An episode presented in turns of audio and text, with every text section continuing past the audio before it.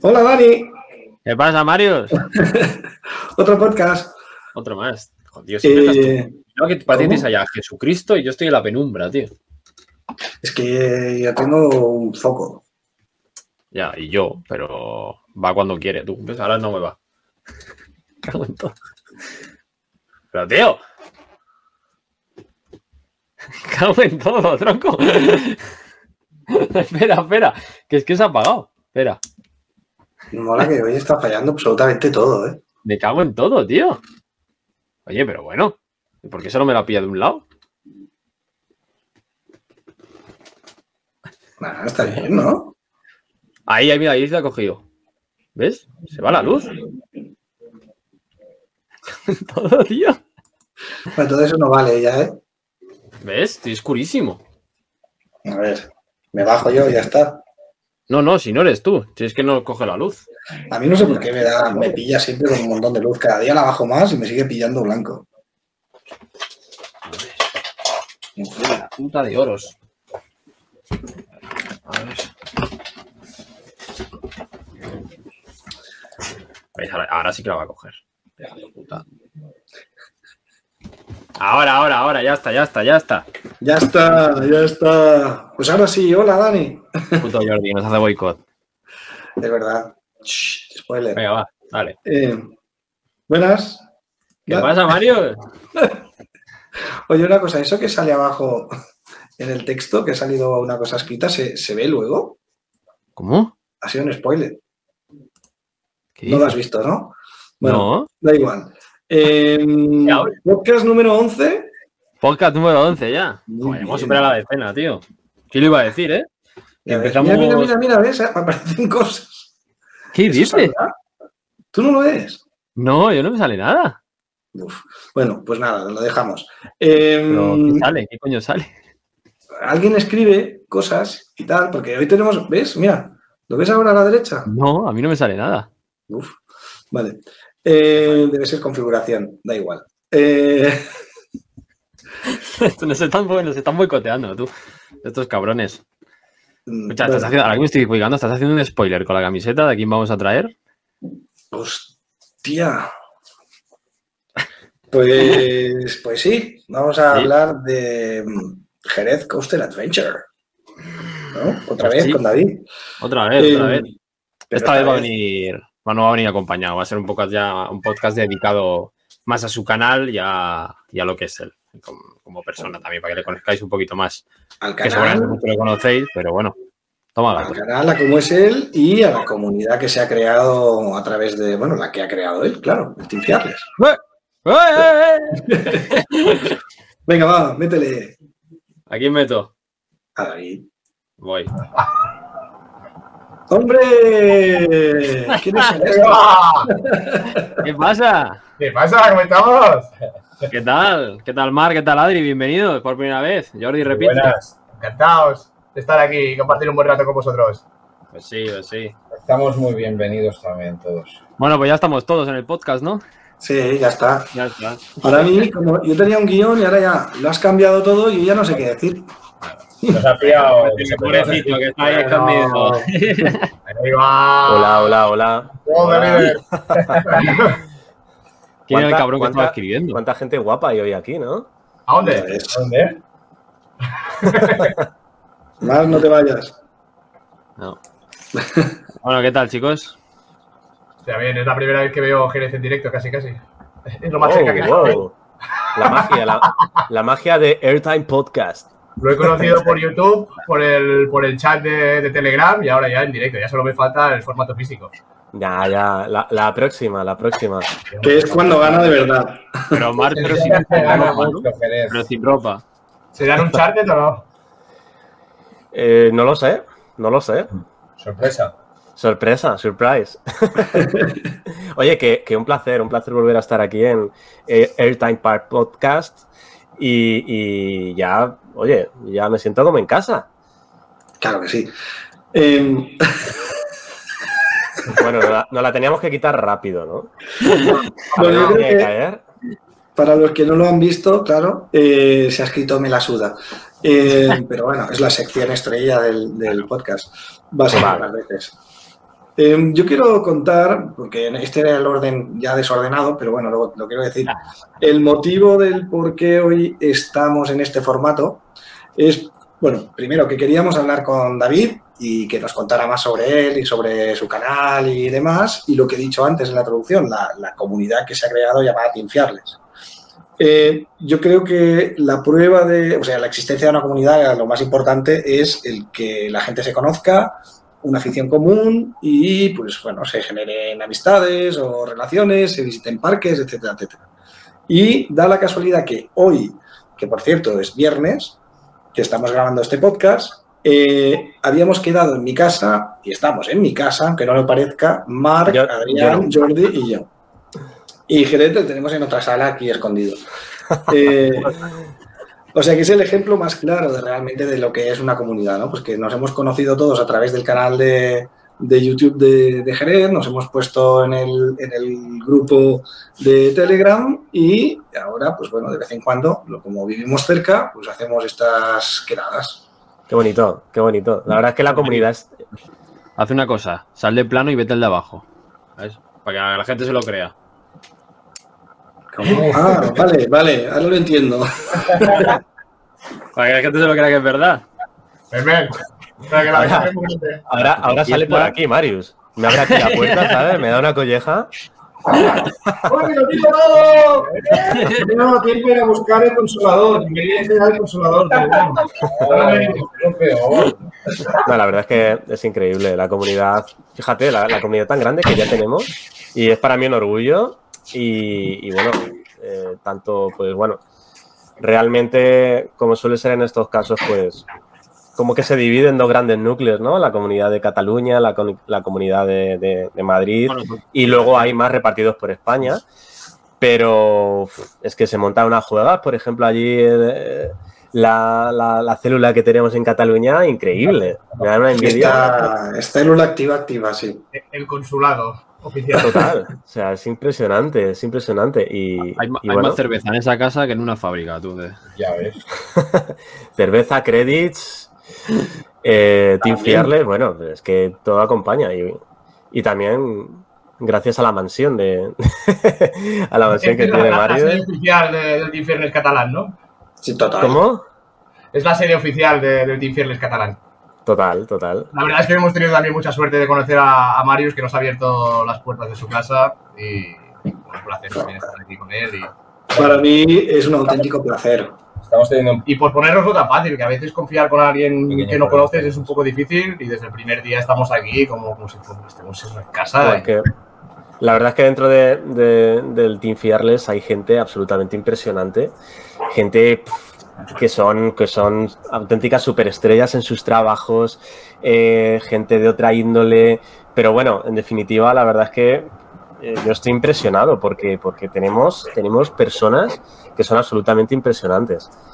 Y estoy súper orgulloso, ¿eh? estoy súper orgulloso. Muchos de ellos son un auténtico descubrimiento como, como pueden ser, por ejemplo, los que estamos hoy aquí. Y, y es para mí un orgullo, de verdad. Yo creo que Cómo viajan. Creo que esta afición como es algo tan sano, tan, aunque bueno, ahora últimamente está habiendo un poquito de, de más salseo, pero en general es una afición tan sana que la gente que, que nos movemos en este mundillo mm, realmente no puede haber gente mala en, en algo que es tan, tan poco, o sea, que es algo tan sano, algo que, que es para disfrutar.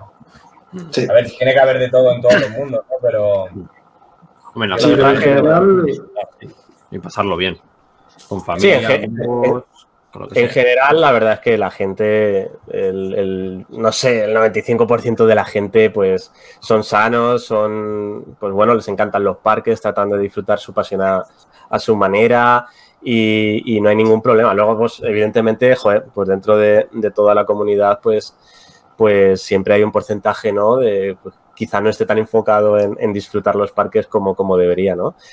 Pero es que, bueno, es que también somos españoles, como que entra dentro del ADN, ¿no? Al fin y al cabo, esto es España. Sí.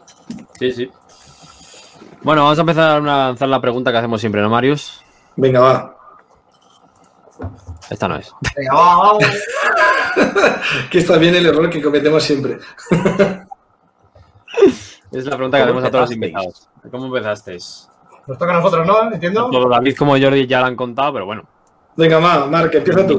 Venga, entiendo yo. Hombre, Mira, Dale más, dale, dale. Dale, dale, dale, dale, fuerte, coño. El otro día escuché vuestro podcast con, con la Mario.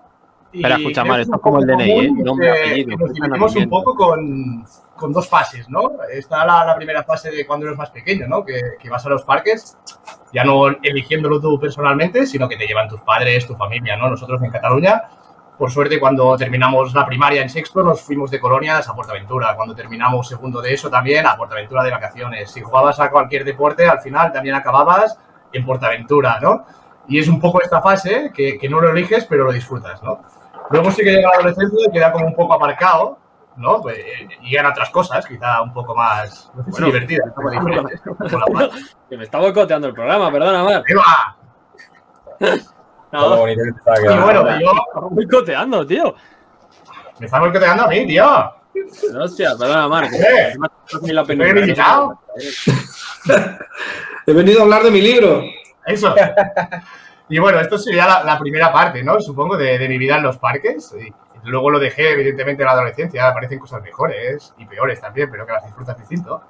Y luego me volví como a enganchar. Yo pasé un poco una, una época un poco, un poco, no difícil, pero a esa edad que te das cuenta que eres joven, pero que, que necesitas objetivos para seguir adelante, ¿no? Y, a veces llegas a casa y no tienes ganas de, de hacer muchas cosas, ni de, ni de salir a la calle y te vas refugiando cada vez, te vas encerrando un poco, ¿no? Y un día, no sé cómo, me pareció en, en YouTube ah, un vídeo de, de Disneyland París. Y yo recordé mi infancia, que, que estuve con mi familia en Disney, ¿no? Y tuve como esta sensación de, de querer regresar a, a esta nostalgia, ¿no? De, de cuando eres pequeño. Bueno, como hacen todos, todas las industrias, ¿no? Como hacen los videojuegos, como hacen las pelis, con los remakes, con los reboots. Pues yo quería hacer mi propio reboot en Disneyland París, ¿no? Y me, me, me obsesioné con, con que vol- vol- quería volver a vivir esa magia y que ahí dentro estaría como, como fuera de la realidad y en, y en mi mundo, ¿no? Al final, por suerte, lo conseguí. Fui a Disneyland París. Pero es que el algoritmo de YouTube sabio y un día apareció Jerez en mi vida, ¿no? y ahí se abrió todo un mundo que yo, lo, por supuesto, desconocía totalmente, ¿no? No sabía que había tantos parques, porque tampoco me Espe- decía es- el parque que existía. Espero que no, espero que no te saliera mi vídeo de Disney. Creo que me salió el tour por Europa, ¿no? Que, que es Ah, de- bueno, los más limpios, ¿no? Y el Tour of Legend, y de los más accesibles. Qué bueno. Y ya, bueno, a partir de ahí ah, empecé primero con, con mi pareja, ¿no? Que supongo que es lo fácil, intentar engañarla, evidentemente, ¿no? Primero, evidentemente, Fantasyland, Europa Park, que están en el top. Y la ligué de mala manera. Vamos a ver la selva negra, ¿no? La, la excusa, la excusa típica. y bueno, a partir de ahí hasta se me abrió un mundo. Cuando entré en el, en el grupo de Telegram, porque, porque entré así de como de remote, ¿no? Porque entré un poco... Bueno, al principio cuando veía a Jerez, la verdad es que cuando lo veía en el vídeo me daba hasta un poco de rabia, ¿no? Pensaba, hostia, tío, tan, guapo, chulo, eh, va por los parques aquí, es como una envidia y, y envidia que sana, ¿no? Pero a la vez como una rabia, ¿no? Total, que al final, al final acabé pagando para unirme a su grupo. Cómo cambian las cosas también, ¿no? Y cómo, y cómo se me ganó con, con su trabajo, ¿no? Ah, se me abrió un mundo. Al final he conocido a gente maravillosa como vosotros, como los que están aquí conmigo y como los del Team Fearless. Y puedo decir que un año después, casi casi, pues estoy aquí viviendo un- algo que no me había ni planteado y sobre todo descubriendo cosas de mí, como viajar con gente que no conocía hasta, hasta este enero pasado. Y, bueno, ya no es solo el, el Team Fearless, sino lo que ha despertado en mí. Ya no en este ámbito solo de los parques de atracciones, sino también de, de verme valiente, de crecer como persona. Y esto es culpa de, de este hombre que tenéis aquí. Ole, O sea que- y bueno, qué bonito. Qué ahora estoy grabando podcast. Antes lo veía en vídeo y ahora estoy en el vídeo. Fíjate. Qué bonito. Así es. Os dejo con mi colega Adrián. Sí, ahora voy a quedar, ahora voy a quedar yo, ahora voy a quedar yo mal después de El, el listón está alto, ¿eh? Venga, Adrián, dale. Dale, dale. Pues. Lo mío es mucho más sencillo. Yo, el, el principio de mi historia es como la de él y como creo que la de la mayoría de gente de aquí de Cataluña. Eh, nuestro home park principal, bueno, podríamos hablar de Tibidabo, pero yo recuerdo muy de pequeño, eh, tengo un primo que tenía edad y mi padre y mi tío, junto con mi primo y conmigo, éramos mucho de ir cada fin de semana al Tibidabo, y un fin de semana al Tibidabo, otra por aventura, un fin de semana al Tibidabo, otra por aventura. Y nos criamos así prácticamente, nos íbamos al zoo también. Cada fin de semana estábamos haciendo este tipo de actividades. Pero bueno, nos lo tomábamos como, bueno, pues como un divertimento. Yo recuerdo que de, de- de más pequeño, eh, mi primo era el típico que se ponía de puntillas para poder subir a Dragon Khan y yo era el que me chivaba porque me daba miedo para que no nos dejaran subirnos y, y lo pasaba mal. Y, bueno, y mira dónde he acabado a día de hoy. Pero... La camiseta que llevas. Sí, sí, sí. Ahí, ahí la tienes, la meca. Sí, y lo que me queda, lo que me queda. y hace como cosa de 3-4 años, eh, bueno, empecé con mi pareja y hicimos un viaje a Suecia, que recuerdo que fue un viaje random, sin planearlo ni nada, simplemente nos metimos en una página de comparadora de vuelos, el sitio más barato que encontramos, y, y justo era Gotemburgo. Y bueno, las típicas páginas estas que buscas de qué hacer en Gotemburgo, pues la gente recomendaba mucho Lisbeth.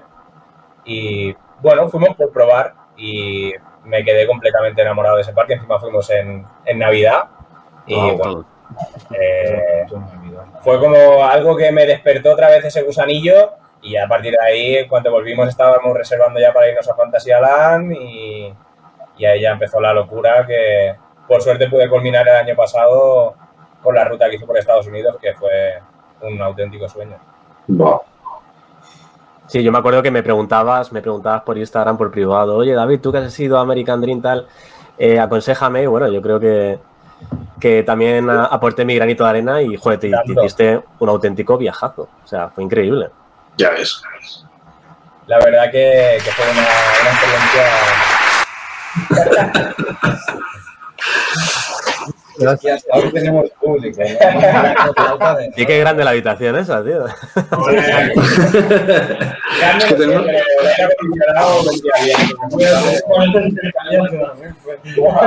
Nos pasa la.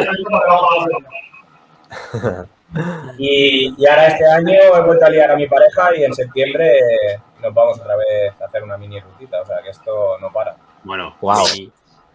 Mini. No, en comparación es mini. eh, Cuéntala, cuéntala si quieres, que no pasa nada, ¿eh? bueno, no, es muy sencilla. Hacemos eh, Magic Mountain, eh, el pier de, de- Santa Mónica. el de Santa Mónica, correcto, Universal y los dos Disneys. El, Toda California. y San Diego, ¿no? Sí, igual San Diego. California Adventure y el- ¿Y Knott's Berry Farm? Eh, es que estoy cabreado con No Berry Farm. Eh, Ah, vale. no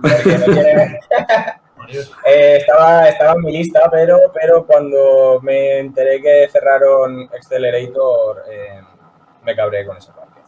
Vaya. Pues, claro. a mí también. Aún así, aún, aún- así yo te aconsejaría que lo visitaras, ¿eh? Porque tiene, joder, aun quitando el Accelerator, creo que tiene muchos valores. Ahí te podrá decir más Marius que yo, que lo ha visitado, pero creo que tiene muchas joyitas que te van a agradar mucho, ¿eh? No es un simple parque de atracciones más. Bueno, ellos No. se catalogan como parque temático.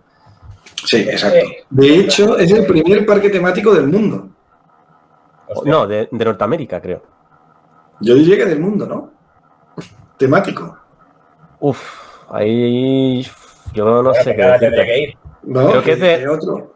Creo que es de Estados Unidos, pero Es Pelea, que pelea. estamos hablando del año dos- 1920, por ahí, si no me equivoco. Joder. joder, pero Es que bueno, ahí se, se lo dejamos a la gente que lo busque. mi... Sí, es que ahora me, me he quedado. vale. Así tengo en una, excusa, tengo una excusa para volver también, porque me quedan varios parques de por ahí. Así que mm, si me dejo Canos Berry Farm y me queda algún Six Flags por ahí por la zona también, o sea que Así hay excusa para volver. Bueno, aparte Pero- vas a tener una, una nueva montaña rusa en Universal Studios Hollywood. No, no sé si era para el año que viene o para el otro. No Me suena digas. 2025, ¿no? Do- Joder, 2025 en Universal se las trae. Sí, va a ser una, Eh, una montaña rusa increíble. Eh, de IN también multilanzamiento, asientos spinning. Bueno, una locura. Vamos a ver finalmente en qué queda, porque el, el artwork es increíble. Y nada, la excusa perfecta. Pues ya me has jodido. Porque I'm sorry. no me gusta nada ir a un parque que sé que va a estrenar algo. Yo soy igual. Pues nada, Por tira eso estoy, estamos retrasando, creo que todos, bueno, tú ya lo tienes, pero creo que el resto estamos retrasando eh, la zona de Florida precisamente por lo mismo, porque con el plato fuerte que sí. trae Florida como para... Hay que esperar, hay que esperar. Sí. Claro, Bueno, eso, y, claro. eso y Europa Park con Voltron también. Uf, Europa Bar me está costando, ¿eh? Sí, sí, sí. Claro, Lo que pasa es que- Sí, si te pones a viajar al nivel que normalmente hacemos todos nosotros, eh, es normal que algún parque pilles que tiene una novedad. Vaya, es que si no tendrías que empezar a tachar muchos de la lista, porque por suerte hay muchas novedades. Sobre todo en, en- en esas, en esos epicentros de parques, ¿no? Como son la costa este y la costa oeste. Ahí, si no es uno, es otro, y si no es otro, es Claro. otro. Es muy complicado ir, ir ahí a la última, ¿no? Pero bueno, se intenta. Yo, a ver, yo opino como tú, ¿eh? Yo, a mí me cuesta mucho, joder, si sé que a dos años ese parque va a estrenar una nueva montaña rusa, que es una mayor, porque cualquier cosa no vale. Y yo soy de los que posterga la visita, sinceramente. Hablando de Energylandia, ¿no? En el Irlandia, por ejemplo. Por Pero es que estar de novedad dos años cada dos años. Sí, sí, sí, sí. Y, y añadiría, hasta ahora, porque a partir de ya se le corta el grifo y, y Sí. se les está notando un poco nerviosos. Se les está notando que ya no llegan los fondos, hay cosas por terminar como Sweet Valley, hay un proyecto que, bien es cierto, no está presentado oficialmente, o sí, creo que sí, pero a muy poquitos medios que hay que realizar en teoría, como es el, el la Tilt Coaster de Becoma, y yo no sé dónde van a sacar los fondos. De momento está la cosa un poco parada en stand-by. Yo bueno. recuerdo hace un año y medio cuando visité por última vez eh, Energylandia, ya estaban con los test de Choco, Creep, no sé qué. Ahí está, Zadra. Y fíjate, estamos en, estamos en 2023 y Choco, Choco Chip, Creep, no, pero que- Train, Pero escuchadme, que es que el año pasado, cuando fuimos Marius y yo, eh, escribí, escribí por un Instagram a- al típico influencer de ahí, de Sí. su home park en Energylandia, preguntándoles si en septiembre iba a abrir. ¿Y qué, qué te dijo? ¿Qué te dijo el Y influencer? no quedaba mucho. pues dile, porque- dile, dile, dile que Según me- no, no, si según me contó él, iban a abrir de, pues en esas fechas, no llegábamos nosotros, pero para antes de Navidad sí que lo querían tener previsto para abrir, pero algo debió pasar. Algo debió Vaya. pasar. Pues lo que Ah, ha pasado es lo que yo te digo, que, Sí. que realmente la cosa está complicada ahora mismo con, con los fondos. Estoy buscando el. Necesito abrir un melón ahora que te tengo aquí, David. Dale, dale, dale. Eh, necesitamos eh, que pruebes eh, Zadra urgentemente. ¿eh? Porque Joder. Vamos un viaje. Yo también, yo también lo necesito. yo me estoy peleando con todo el mundo y la gente me llama un poco loco. eh, porque, bueno, como tú bien sabes, eh, tengo Steel Vengeance y tengo Zadra. ¿De acuerdo? Soy de, los po- de las pocas personas, incluso en foros y tal, que pongo por delante a Zadra que Steel Vengeance. ¿eh? Wow. Eh, sí que es cierto que, que estamos hablando de milésimas, Marius. o sea, habría muy poca diferencia. Pero eh, por eso tengo ganas de que la pruebes y a ver si. A ver si. Claro, a ver, yo teniendo Iron Wasi me puedo hacer, como siempre te he comentado, me puedo hacer un poco la idea, ¿no? De, de por los tiros donde van, ¿no? Con Iron, uy, Mm. con Iron, con, con Zadra. Eh, y para mí Iron Wasi, pues la tengo en el puesto número 4. O sea, muy, muy por detrás que, que Steel Vengeance. Entonces, a no ser que de verdad la pruebe y me sorprenda demasiado, para mí mejor que Steel Vengeance la veo muy complicada. Que se pueda colar por encima del toro de Elix que están en el puesto 3 y en el puesto 2, ahí ya no te digo que no, pero por encima de una Steel Vengeance, El toro. el toro, es que para mí el toro es mucho toro también. Hablar bueno, del puto toro, que manía siempre ha dado un toro. pues Adri- Adrián la pilló nada, una semana y media antes Sí. que vosotros. No, de, hecho, de hecho, al día siguiente de, de pillarla yo fue cuando hubo el. Bueno, el. Buah. Buah, ese es, ese es el destino, ¿eh? Sí, sí, sí. O sea, Ese se le llama destino. El destino de el Mario. nuestro también, ¿no? Pero bueno, el destino ya sabe cómo sois vosotros. yo- yo recuerdo cuando, cuando vi el vídeo de, de Grit Adventure que tú explicabas em, cuando bajaste del toro. Es la primera vez en mi vida que creo que he llegado al límite de intensidad que puedo soportar en una montaña rusa. Y, y yo lo- recuerdo cuando veía el vídeo que decía, hostia, yo creo que igual está exagerando un poco, no creo que sea absolutamente. O sea, tanto yo como mi pareja eh, damos fe de que es una puta locura. Es que hay algunos puntos muy heavy. De hecho, el, el, el airtime de la muerte con la recepción más allá de la muerte, ese es el punto en el que, en el que bueno, había tantas, tantas quejas por, por esa recepción tan asesina que han, han decidido, oye, cortar y, y suavizar, entiendo, de alguna manera.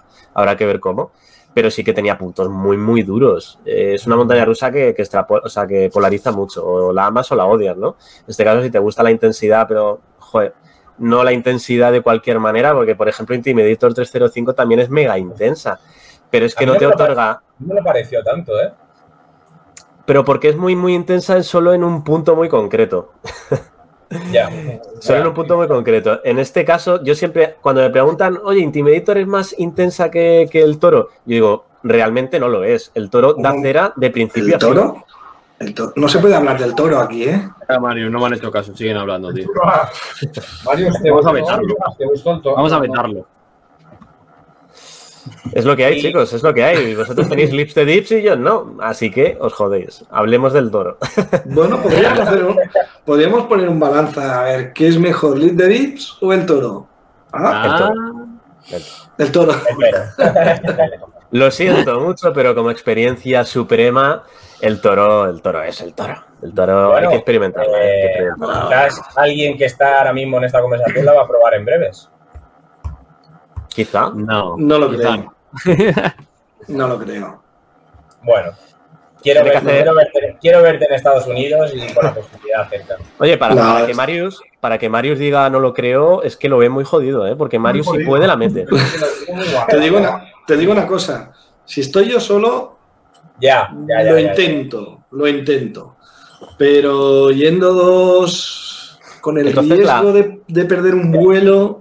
La estrategia no, es, la estrategia es enfadarte con tu acompañante dos días antes. Esa No, sí, no, no, enfadarme, no, decirle, mira, yo me la voy a jugar, o sea, yo me voy al toro. eh, Bueno, eh. él ya la tiene, ¿sabes? Entonces, en plan, pues hay que alquilar dos coches, tú te vas hacia el aeropuerto y yo me la juego. Me voy a Six Flags Great Adventure, intento entrar al parque a primera hora, correr al toro, hacérmelo e irme. Porque tengo Hombre. tres horas de camino al aeropuerto.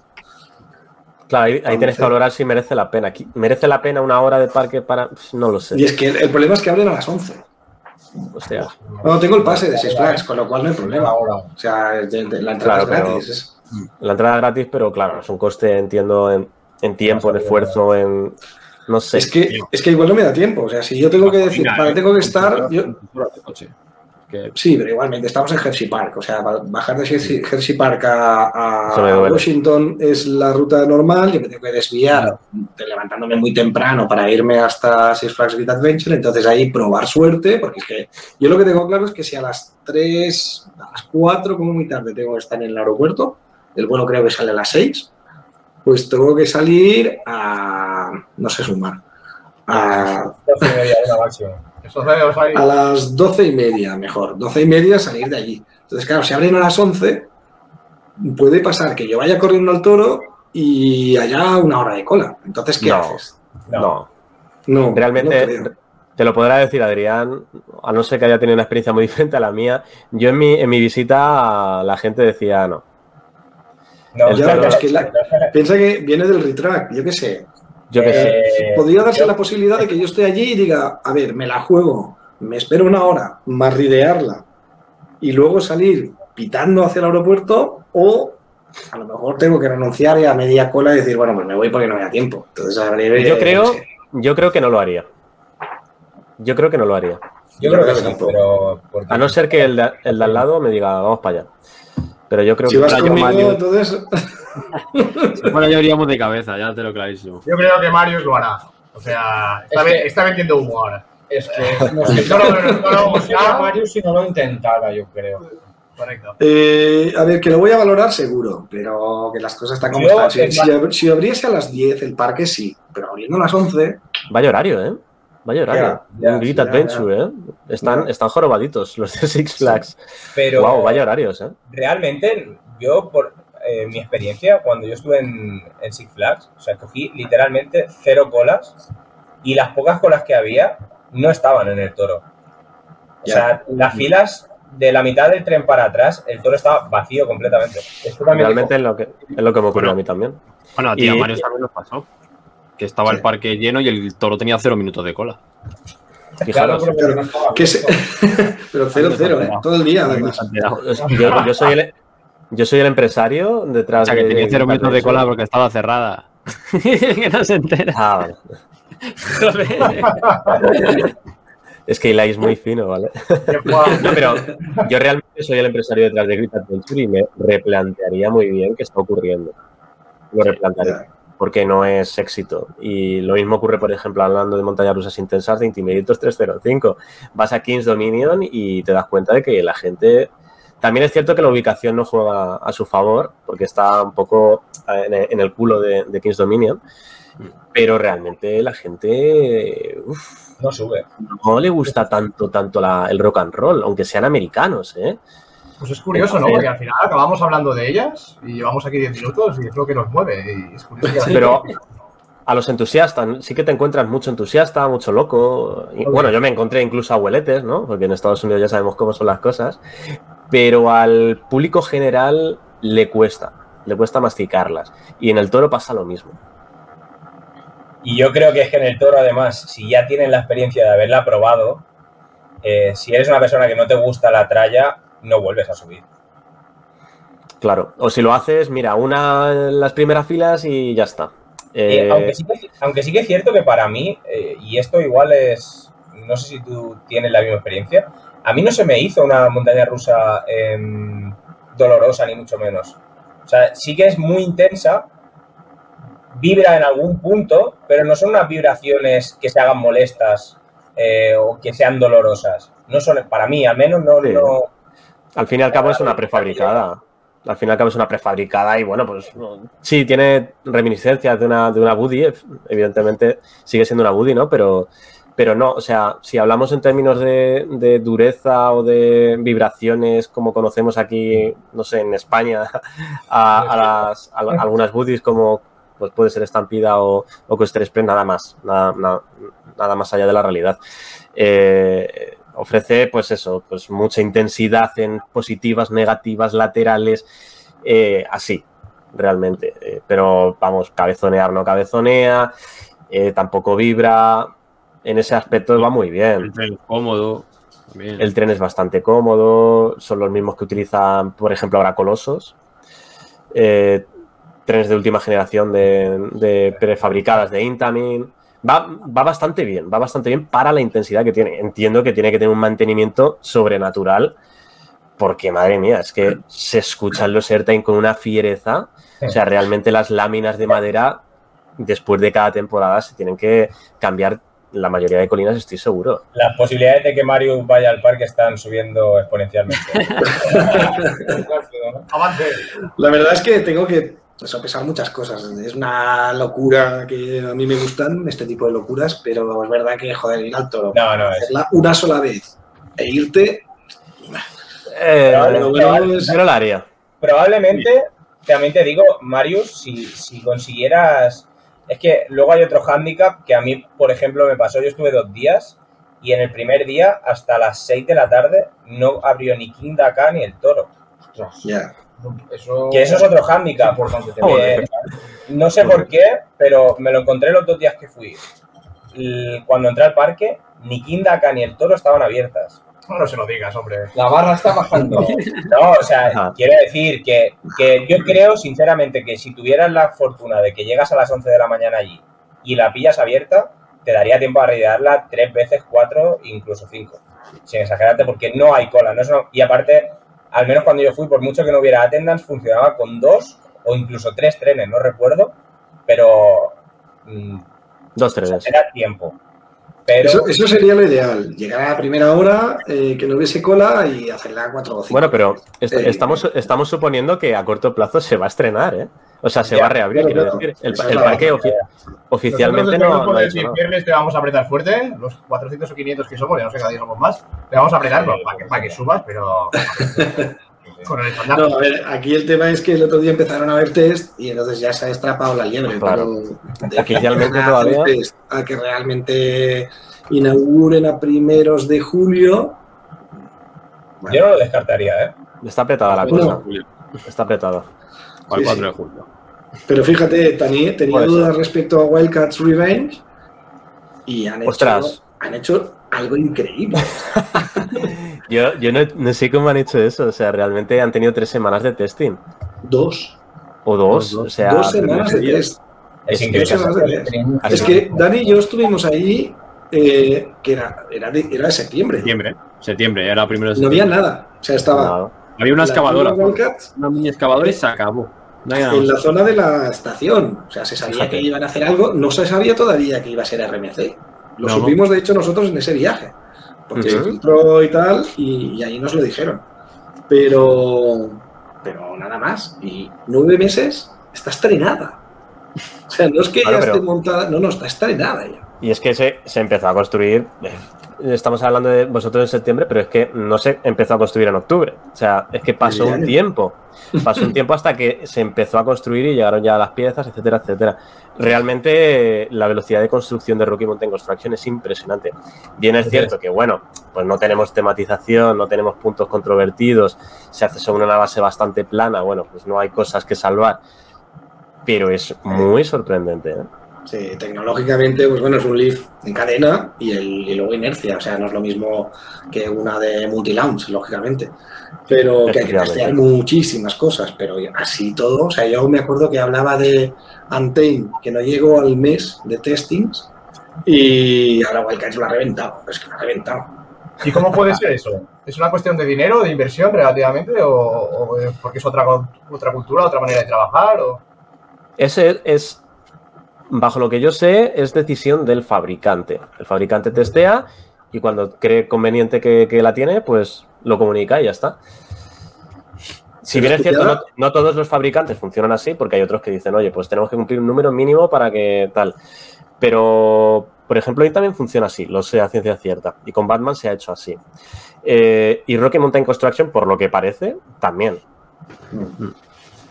Pero es que fíjate que dijeron que iban a abrir el día que fue 2 de junio, ¿no? El que inauguraron. Sí, Cuando llevaban dos días de test. sí, sí, O sea, sí, van rolando. Yo creo que sí. los y a los dos días dicen de aquí 14 días abrimos. El fabricante lo tenía muy claro. lo tenía realmente claro. Muy curioso el caso de Wildcats Revenge. Pero nada, ya está dando guerra y las críticas son muy, muy, muy positivas. La verdad es que yo la otra vez hice video reacción y guau, es que me, me- me gustó muchísimo el layout, ¿eh? Qué manera de mezclar todos los elementos. Para tiene mí, un camel que es precioso, tío. Camel, me recuerda mucho al de Zadra. Sí. Me recuerda mucho al de Zadra. Eh, me gustó mucho y para mí yo creo que tiene el mejor recorrido de, de las mejores montañas rusas de este año, sin ninguna duda. Posiblemente. Yo creo que estaría con Batman. Ya os lo Posible. contaré. Esta sí que ya os lo contaré. Sí, Ah, claro, Haremos, claro. haremos un, mini, un mini podcast al final, ¿no, Marius? Aunque yo ya no, ya no he estado, pero bueno. Bueno, Podemos hacer, podemos hacer. Sí, esto, sí. Sí. estaría bonito. Esa- eso es uno de los pocos asteriscos que tengo yo del viaje que hice. Eh, el no haber podido hacer Jersey Park. Y mira que me- el Jerez me lo, me lo recomendó muchísimo. ¿Por qué no Eh, fuiste? por, por- realmente por planificación de días. Porque explicarle a mi pareja que iba a quitar dos días de ver Nueva York por hacer otro parque era complicado. Joder, hubiera, hubiera quitado otro, ¿eh? Otro parque, macho. Ya, el Jersey Park sí, merece sí. muchísimo la pena, tío. Un... Mira, te voy a decir una cosa. Probablemente habría quitado Canada's Wonderland. Casi Joder, con certeza, ¿eh? A mí fue un parque que me llevé una experiencia malísima de él. De cara de Pero- Wonderland, por, por la afluencia. Exacto. Es que es, es un parque, yo creo que... Iba a decir, es el... Sí, yo creo que sí. Es el parque que no abre los 365 días de la cadena Cedar Fair más visitado. Es una locura. Eh, la, la afluencia que tiene es muy, muy, muy, muy masiva. Es cierto que es un parque con muchísima oferta, muy grande, con parque acuático también dentro del recinto, pero claro, es que te pueden dar el día, ¿eh? Como el parque esté muy piensa- lleno. Yo en mi visita también al final- estaba lleno. sí. Piensa que al final es el, el más grande que hay en el país, por decirlo así. Es que en Canadá no hay. Y de verdad es, y No, no, es muy grande. grande. Toda la ciudad de. Toronto va hacia ahí, básicamente. Claro, Toronto, Toronto entero va para allá. tiene un nicho, tiene un nicho de, de visitantes, pues im- impresionante, ¿no? Sí. Aparte, pero luego- no sé si tú coincides conmigo, pero la oferta que tiene no es eh, algo. Lamentable. Le he echado por el chiste malo. La, la oferta que tiene no es excesivamente. A mí, por- a mí personalmente no Porque me. tiene muchas flags, ¿no? Bueno, No, en, en tema Flash es, es otro mundo, pero si hablamos de impresionantes. si hablamos de credits como tal, Le vaya a mucho número. Perdona, pero tiene, una volare de San Pedro. Ya está el puto Tiene- Jordi. Es que Tiene posiblemente, a lo malo. posiblemente el peor combo de- del mundo, ¿no? Una Volare al lado de una SLC. Es- Por es- favor, yo es que voy. Hacerte eso es, es un reto en sí mismo. Es, pero luego, por otra parte, joder, tiene un relleno muy bueno, tirando de BMs. Eh, su suspendida de Arru me encantó, me encantó muy intensa. De las que he probado, la mejor. Eh, bueno, yo cuando yo visité el parque no estaba Yukon Striker, vi las obras, pero bueno, me parece una edición muy no, buena. no da- te la tampoco demasiado, ¿eh? no, joder, a mí me gustan mucho las Dice Coaster. A mí las La Coaster me encantan, pero por ejemplo, Griffon en, en Busch Gardens me gustó infinitamente más siendo más bajita. Claro, seguramente por También es arnés, cierto, ¿no? La res- eh, el arnés, el arnés es, Es que- toda la experiencia, toda. Juega un factor fundamental, sí. Pero por contra tiene un recorrido un poco más, más chulo. eh, Yukon Striker. Tiene ahí un loop, tiene ahí, no sé. Eh, es pintoresca. Eh, y me parece una edición muy buena. Oye, pues tienes mucha afluencia, metes una dive coaster de BM, está muy bien. La verdad es que el parque tira de BM y, y bueno, al menos pues tienes mucha tra- muchos trabas personas, ¿no? En forma de, monta- de montañas rusas. Le falta un golpe encima de la mesa en forma de una buena intaminada o una buena RBC. Sí, yo creo que la próxima novedad va, va un poco camino por ahí. Creo que son conscientes. Era, o sea, que alguna de caer. Y aparte No, son no, es la de madera que tiene. Una de las tres buddies tiene que caer. Ninguna es buena, ¿no? Ninguna es buena. Es que tres buddies, es que como te lo comes. ¿Dónde vas con tres buddies, hombre? Ninguna es buena, la verdad. Ninguna es, es Mario. memorable. ¿Nos puedes pasar un poco de oxígeno por debajo de la puerta, por favor? Sí. Nos ha metido el zulo. O sea, tiene el no- Probad, probad de abrir la puerta a ver si nos acopla el micro. Es que yo creo que se, va- se van a... Marius, por favor, trátame al Team Fearless bien. Solo te pido Ya. eso, ¿eh? Tienes que nos tienen O, o abrir, abrir más la ventana, no sé. Ahora, vamos. No sé, dales, dales un Ah, abanico. Mara, que enseña dónde, dónde te ha dado el agua. Enseña, enséñalo en cámara. ¿Qué? Que enseñe ¿Dónde te ha puesto para que bebas agua durante el podcast. Es que vaya tela, Marius. Pero a ver, Sí, una- claro. Ma- Marius Sí. ha pensado, es verde, es del color del canal, pero no, tío, no. a ver, en mi casa los perros es lo más mimado que hay. O sea, vivir como perro en mi casa es de lujo, con lo cual, ¿qué más quieren, tío? El agua y el bebedero de los perros. Tengo los perros aquí muertos de sed porque están ellos. Pues si soy yo privilegiado al final. Qué suerte. Claro, claro, tienes que agradecerlo. Luego salgo a pasear. Escucha, una pregunta. Que luego me decís que no me paro el guion, cabrones. No me deja ni sacarlo. Dale. Venga, va, sácala. Vamos aquí a hablar. Sácatela. Lo prenden, ¿Lo ¿no? tienes en serio? Ostras. Ya no quiero. ¿Pero has hecho guion, Dani? Pues claro, chaval. Pues a mí me la suda. Oye, cuidado que os tengo que ponerlo yo, te jodes. Dale, dale, dale, dale, Dale, a ver qué. Confiamos en ponlo aquí mismo. Buen guion, buen guion. Ahí, sí, ahí guion, ahí guion. Ahora, vamos a sacar un poquito del tema de. Luego, si quieres, hablamos otro ratito de los parques americanos, que al final es lo que todo, todo nos gusta.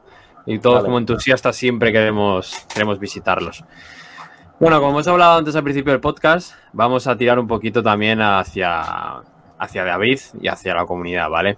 Eh, que por eso hemos- nos hemos juntado aquí. Nos hemos reunido hoy aquí estas seis personas. ¿Sí? Sí, seis.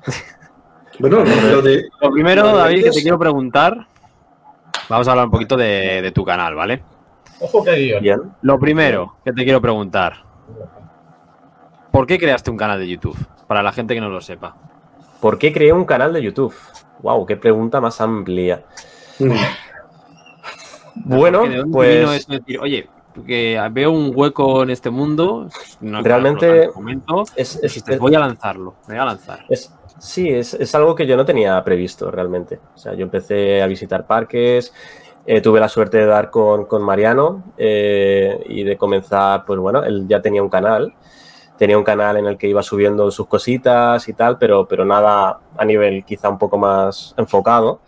Entonces, pues bueno, comenzamos a hacer rutas. eh, él ya se lanzó a documentar nuestras rutas eh, aportaba conocimientos, bueno, empezamos a crear algo y, fueron mis primeros contactos un poco con, pues, eh, al nivel de, enseñar, ¿no? De enseñar al resto, pues bueno, algunos parques que ya no eran los parques que todos o la mayoría conocían en España, sino también fuera de España, ¿no? Y montañas rusas, etcétera, etcétera.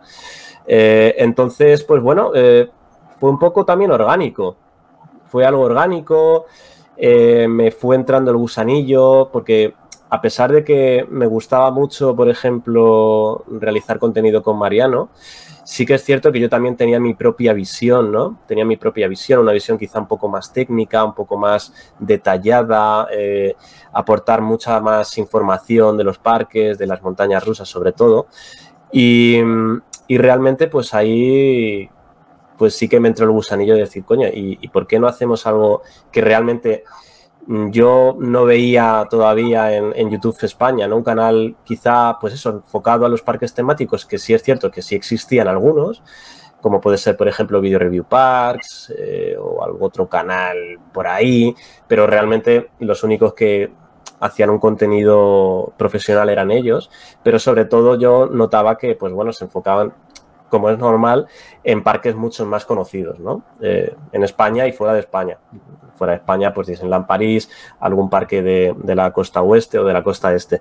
Eh, entonces, nada, pues encontré la posibilidad de poder descubrir muchos más recintos que pues todavía no se habían documentado en España y yo consideraba que la gente o que el público general no, pues no conocía todavía y pues dotarle un poco de, de mi enfoque, ¿no? Enfoque montaña rusa, rock and roll, aportar datos y tal. Y bueno, un poco ahí, eh, de ahí surgió Jerez Coaster Adventures, realmente. Eh, empecé a darle vueltas, bueno, pues yo quiero hacerlo, también se lo comentaba a Mariano, bueno, pues, eh, vamos a, voy a encontrar la manera y bueno, pues empecé a pensar nombres en, en, en el canal, cosa que es bastante complicado. Eh, también podríamos hablar, ¿no? Cómo surgió Jerez Coaster Adventure como nombre. Pero a mí la verdad es que me, gustaba mucho el nombre de, como parque, me gustaba mucho Six Flags Red Adventure. Siempre me sonaba como muy bien, aparte que es un parcazo, me sonaba muy bien el tema de Adventure, tal. Entonces dije, coño, el Adventure lo tengo que, lo tengo que, porque aparte me identifica, ¿no? O sea, quiero que mi canal sea eso, aventura. Eh, toda la vida me han llamado Jerez, yo me llamo David Jerez, pero toda la, toda la vida me han llamado por mi apellido, entonces Jerez, Adventure, ¿y qué hago? Pues eh, montar en montañas rusas, ¿no? En este caso, pues roller coaster, coaster en, en, en, inglés. Jerez Coaster Adventure, pues me sonó bien y dije, pues ese, será el nombre. Y nada, pues, pues eh, nacía un poco con esa premisa, eh, mi, mi peculiar manera de ver el mundillo y sobre todo, pues enfocarlo a parques que no se hayan documentado y que, pues no sé, por ejemplo, Cedar Point, Fantasyland, no sé, muchos parques que por suerte hemos ido pudiendo documentar en, en el canal. Y bueno, hasta ahora he podido cumplir la promesa, la verdad que hice en ese primer vídeo. Sí, la verdad que sí. No sé qué opinas. En ese primer vídeo de presentación dije, bueno, vamos a vamos a visitar muchos parques, salía Great Adventure, salía Kings Dominion, me acuerdo yo en el vídeo promocional, y joder, pues porque ahora lo miro con perspectiva y digo, joder, es que todos los parques que quería los he visitado, los he terminado visitando, me quedan muy poquitos. Así que me siento un nombre afortunado. no, pero sobre todo privilegiado, no por visitarlo, sino por encima poder haber transportado a muchas personas que primero no conocían o, o, conocían, pero no tenían la posibilidad de haber ido, pues haberlos transportado con, con mi canal, ¿no? Que es lo que más me, me enorgullece. Sí, básicamente. Y también has hecho que gente vaya También. Gente como nosotros que no sabían ni que existían los parques a veces también. Claro, claro. Esa era una de mis metas, ¿no? Eh, Enseñar parques que pues la gente no conocía y que son increíbles. ¿Cómo no se conocía en España, más allá del nicho, ¿no? Más allá del- de la comunidad de entusiastas, Cedar Point, joder, eso no puede ser. ¿Cómo no se conoce Carowin? No sé cómo no se conoce. eh, Porque en aquel entonces no era tan conocido como ahora, Fantasía Land. No era tan conocido. Realmente Fantasía Land es una moda, pero es una moda cortoplacista.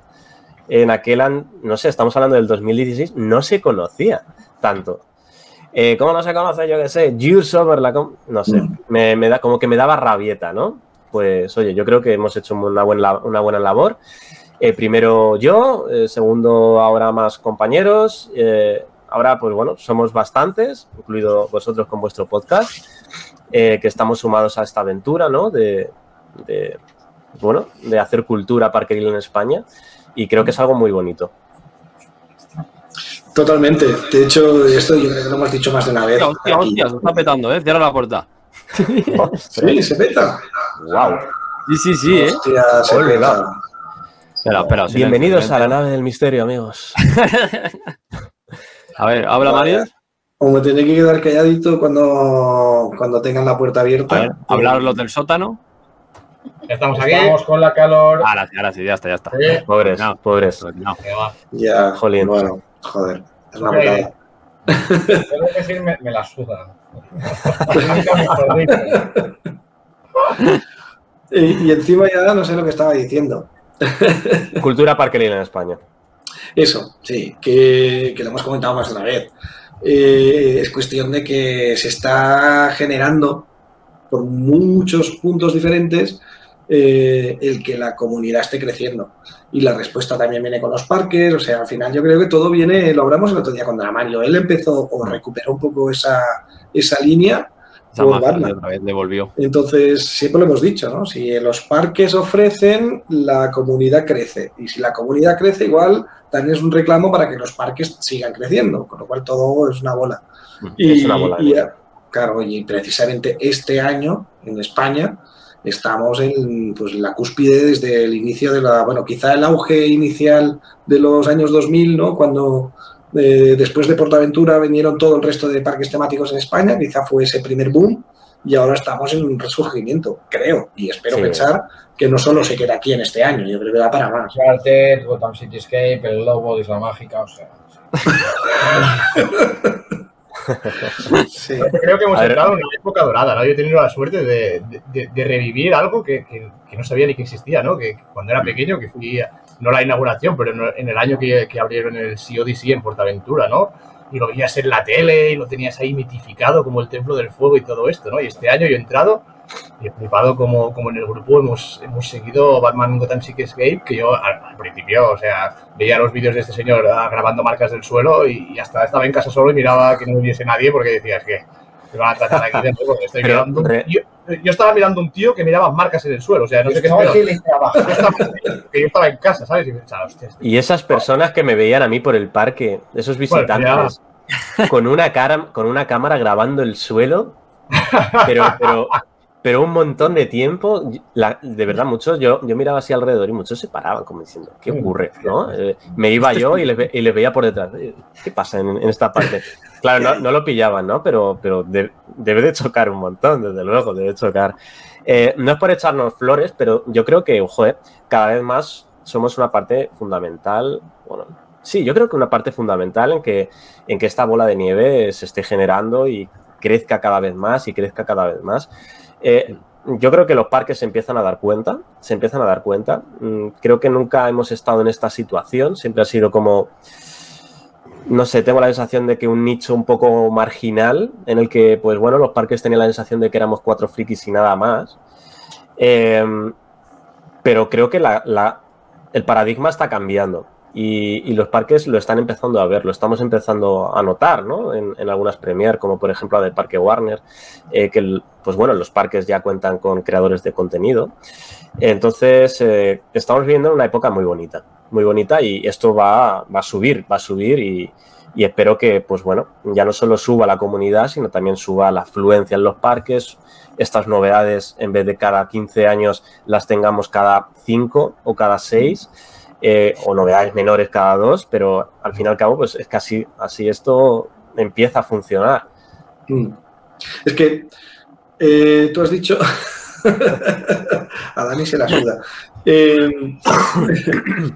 eh, dices como una parte fundamental, sin duda. Es decir, yo hace no mucho, bueno, sí, no hace mucho en PAC, alguien escribió y dijo, bueno, me, tiró un piropo y tal, yo los, no sé, los, los, asumo mal, aquella forma como con timidez y tal, ¿no? Y, entonces me dijo, no, es que es verdad, eres un referente, ¿no? Entonces me hizo reflexionar y pensé, Claro, yo al final ahora, que llevo bastantes créditos, que me he pegado un año pasado con muchísimos viajes, que ahora estoy metido en un podcast y tal, seguramente estoy siendo un referente, pero también lo fueron algunos, algunos de PAC cuando yo entré, que precisamente para eso entré y me fijaba en los que más viajaban, en los que más sabían, tal, también me fijé en David. David ha sido un referente para mí. Eh, y lo sigue siendo, ¿eh? de hecho, o sea, yo ya formo parte muy activa quizá de la comunidad, pero, pero lo sigue siendo. Y al Lo que final... pasa, lo que pasa es que te iba, te iba a decir, hay como dos tipos de personas, ¿no? Los que, los que visitan muchos parques y a lo mejor están en foros y son referentes para, para, para esa comunidad que se forma en un foro. Y luego están las personas que visitan muchos parques y, y tienen muchos créditos y a lo mejor tienen, pues, por ejemplo, un, canal de, de- de masas, ¿no?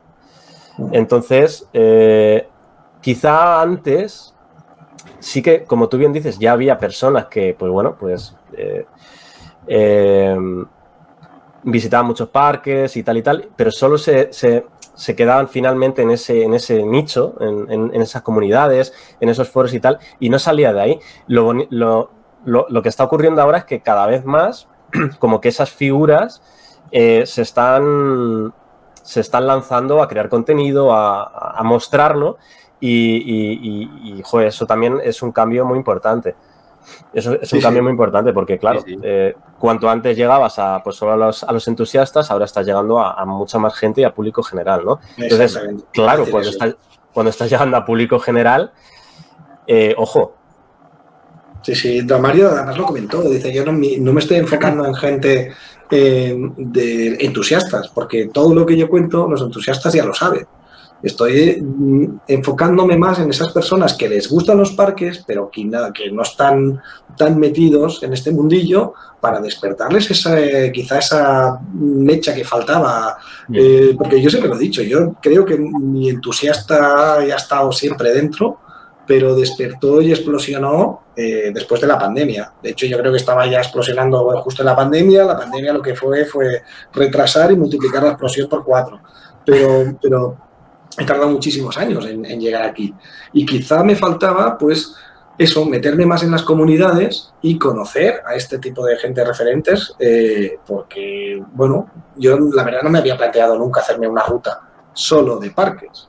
Es decir, ¿realmente voy a ir a visitar un país donde a lo mejor hay una ciudad interesante o hay alguna atracción turística interesante y no le voy a prestar atención, a no ser que me lo pueda combinar, sino solo voy a montar la ruta por parques o al revés. Cuando piensas en un país, piensas a ver qué parques tiene.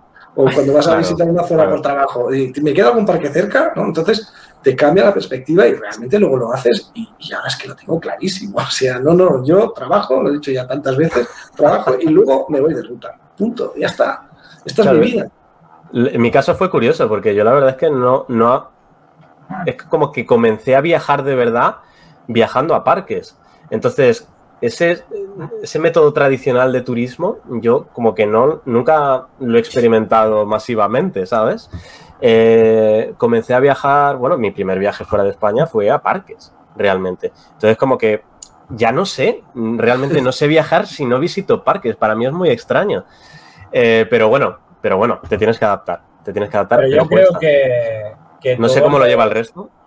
Yo creo que todos los que somos entusiastas, ya a estos niveles de estar metidos en grupos, en comunidades y tal, yo creo que ya nos es prácticamente imposible el no planificar cualquier tipo de viaje a cualquier país y no ver si hay un mínimo parque, una mínima posibilidad de quizá desplazándote un poquito, eh, visitar algún parque. Hacer locuras incluso, ¿no? De, de a dos horas tengo esto y puedo... Tengo un crédito, ¿no? Como Mario. O, por ejemplo, Bueno, lo de Mario es otro nivel. no, ¿eh? o, o, por ejemplo, en el mundo de los niños de Alicante un- han hecho un crédito pues me acerco a Alicante y va un sube y baja. Cinco horas. Lo que pasa es que luego hay, hay situaciones complejas, ¿no? Situaciones eh, pues en las que la gente viaja con su familia, con sus niños, con su, pare- Mm. con su pareja, o realmente pues con su pareja, o, y realmente, pues bueno, pues tienen que, tienen que negociar un poquito, Claro, ¿no? Eh, claro, compaginarlo o negociarlo. Realmente, oye, pues Pero quiero sacar lo que dos días. Lo que hablábamos, lo que estáis hablando hace un momento de- del tema de, de- de la gente que somos entusiastas, yo creo que realmente eh, todas las personas eh, pueden llegar a disfrutar en un parque de atracciones. Sí. Quizá eh, hay gente a la que no le gusta la adrenalina, pero los metes en un Disney y flipan. Por la tematización, por las dark rides. Quizá hay gente como nosotros que nos va a la tralla y nos gusta pues buscar las emociones fuertes, pero yo creo que casi cualquier persona del mundo, habrá excepciones evidentemente, pero casi cualquier persona del mundo en un parque de atracciones o un parque temático se lo va a pasar bien, sea más Sí. o menos entusiasta. Sí, sí, sí, realmente, sí. A mis colegas es que- que... ahí en la bodega de Tripsil, la que tienen ahí con las botas de vino y se pasan ahí, bueno, lo que no está Realmente un, un parque, un parque de atracciones, un parque temático se fundamenta precisamente en eso, ¿no? En que cada miembro de la familia tenga algo que hacer. Hombre, siempre tiene Entonces, que haber un sujatamochilas. aunque, aunque realmente luego, pues la filosofía de un parque se centre más en unas cosas que en otras, ¿no? Pero siempre va a haber un parque para cada gusto, por así decirlo. Entonces, eso está muy bien. O sea, aquí yo, la verdad- yo No, Bueno, no, iba a decir- iba a decir yo, termina, termina. La verdad es que me, he moderado mucho. Yo comencé muy, muy ahí a saco con el acero, con las montañas rusas, con tal. Pero bueno, lo bonito de esto es que te vas culturizando, vas, vas sabiendo apreciar otras cosas y realmente, joder, yo he crecido muchísimo como entusiasta desde que empecé, pues allá en el año 2016, viajando con Mariano. He crecido muchísimo, soy capaz, soy capaz de valorar otras cosas. Cuando el parque parece una mierda, soy capaz de sacarte esa atracción vintage que, que, que tiene esa particularidad y ya ha merecido la pena ese viaje a un parque de mierda vintage. Eh, no sé, yo la verdad es que siento que, que en ese aspecto he crecido mucho y estoy muy contento con ello. Yo creo que eso es una evolución natural de- del entusiasta. O sea, Sí. yo cuando empecé a viajar, eh, yo solo buscaba cero a cero a cero y más a cero. Y de hecho, cuando planifiqué la mini ruta esta por, por California, eh, yo era por Six Flags Magic Mountain y, y ahora te diría que está en un segundo plano. O sea, yo iba a ir a Disney simplemente porque mi pareja es fanática de Disney, pero a mí no me llamaba nada la atención. Y ahora eh, me he puesto a ver las dark rides que tiene, eh, las atracciones acuáticas que tiene. eh, y me llama casi más que el acero en sí. Y Y es el, ambiente, y el ambiente que tiene especialmente Exacto, el, exacto. el- el complejo de California. No, que es el origen. Hay que saber. Univer- Universal, por ejemplo, Universal, eh, si hablamos de Isla Nueva Adventure, es un mundo aparte. Pero si hablamos del Universal de, de. Hollywood, De Hollywood. eh, si hablamos de acero, el justo. Pero sin embargo tienes Sí. unas experiencias que estoy loco, o sea, estoy loco por probarlo porque sé que es un parque que me va a encantar. Y es un parque que quizás si hubiese ido hace cuatro años, pues ni me lo hubiese planteado el ir porque mm, decía, bueno. eh, vas no- y dices, bueno, pues esto no es lo mío. exacto. Pues ahora, ahora estás listo. Ahora estás Pues a listo. mí me pasó un poco Para- al revés, ¿no? Empecé, empecé al revés, que es curioso, y es lo bonito del Team Fierres también, que aquí se encuentra gente de todos los mundos. Empezaste ¿no? en el mundo de princesas. Claro, yo, a mí me daba mucho miedo, me daba No miedo, es verdad, ¿no? no tiene- a no- no tienes el perfil. pequeño, Yo cuando era pequeño iba a Portaventura me subía, lo, máximo era Dragon Khan, pero a mí me daba miedo. Fui al Tamitami y le llamamos el Dragon Khan pequeño, porque así empieza todo, ¿sabes? A mí me pasaba lo mismo. Y yo soñaba con ir a Disney. Me gustan mucho las darks, ¿no? Todo lo que se mete en un sitio oscuro, un agujero oscuro, a mí me gusta un poco. Y, y- y no sé, descubrí el Team Fiernes, descubrí Fantasyland, ¿no? Que mezcla un poco, un poco todo, ¿no? El, el theming con, con el acero y con todo. Y hostia, a mi, mi pareja también se le descubrió un mundo que, que salimos de ahí con una sonrisa de, de Taron que, que nos flipábamos, ¿no? De- de lo que habíamos descubierto, que lo habíamos tenido siempre ahí y que no nos habíamos dado cuenta. Y, bueno, curioso como ¿Realmente habrá alguien que vaya a Fantasyland y salga descontento? mm, poca gente. Complicado. Yo, yo creo que no, ¿eh? pero Bueno, depende del hype también. no, me, me- me vengo a referir, eh, que salga descontento como tal, no lo creo. yo no No, creo. Puedes tener, un- a no ser que tengas un muy mal día, un día en el que el parque esté a reventar, fallando cada dos por tres, eh, estés con tu pareja y hayas hayas discutido con ella en el chat libre porque es muy pequeño. eh, un día de mierda, vaya. Ya, pero bueno, eso, esos son, no sé, otros, otros Pero, aspectos. Pero es el parque sí es, es muy complicado, que un parque de, de esa categoría, porque es lo que hablábamos antes, o sea, si te gusta el acero, tres tazas. Si te gusta la tematización, lo que quieras.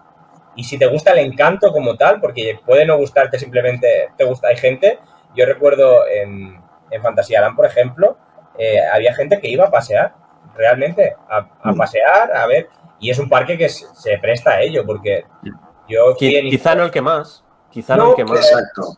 pero si, a, a ver, quizá si hablamos de un Europa Park, yo por ejemplo no lo he visitado, pero seguramente sea mucho más, Más. espectacular. Pero yo para mí, por ejemplo, en ese entonces que no había visitado prácticamente parques, eh, hostia, yo venía de un Por Aventura, que no está mal, pero un Fantasyland es como que te envuelve. Y si encima vas en invierno, todo decorado, con lucecitas, eh, entras y ves el tío vivo, de fondo tienes eh, las sillas voladoras que son espectaculares. Es como que todo te va envolviendo y simplemente por pasearte por el parque merece la pena ir. Sí. Bueno, Sí. hablando de parques que merece mucho la pena visitar para pasear, ah, joder, yo me lo paso teta paseando en Portaventura. Tiene un algo. Portaventura es súper paseable, súper paseable, tío. Gincanas. pasa igual. Efteling. ¿Qué, Jordi? ¿El qué? Yo incluso he organizado, eh, por ejemplo, a mi pareja, eh, gincanas dentro de Por Aventura. Sí, Y es verdad. En nada todo el día y hemos disfrutado como niños. No te vamos a contar la prueba final de la Gincana en Portaventura. Eso no se cuenta. Eso no se cuenta. No, pero, la- No, pero- también el ambiente es distinto, ¿no? Yo cuando fui a Fantasyland y el de delante mío entraba con toda la familia, el perro, la nevera, la mochila, digo, coño, Los carritos. Claro, vas ahí a pasar Sí, el día, sí. te lo tomas distinto. Me, me acuerdo, no sé si era en Hansa Park que estuvimos, que, que había hasta barbacoas, que dices, Sí. había barbacoas ahí, la gente haciendo Mola, en verdad. Co- Como mola cuando, cuando los parques recogen también esa cultura regional, ¿no? Donde se sitúan y eso los hace su- súper diferentes. Es una Sí.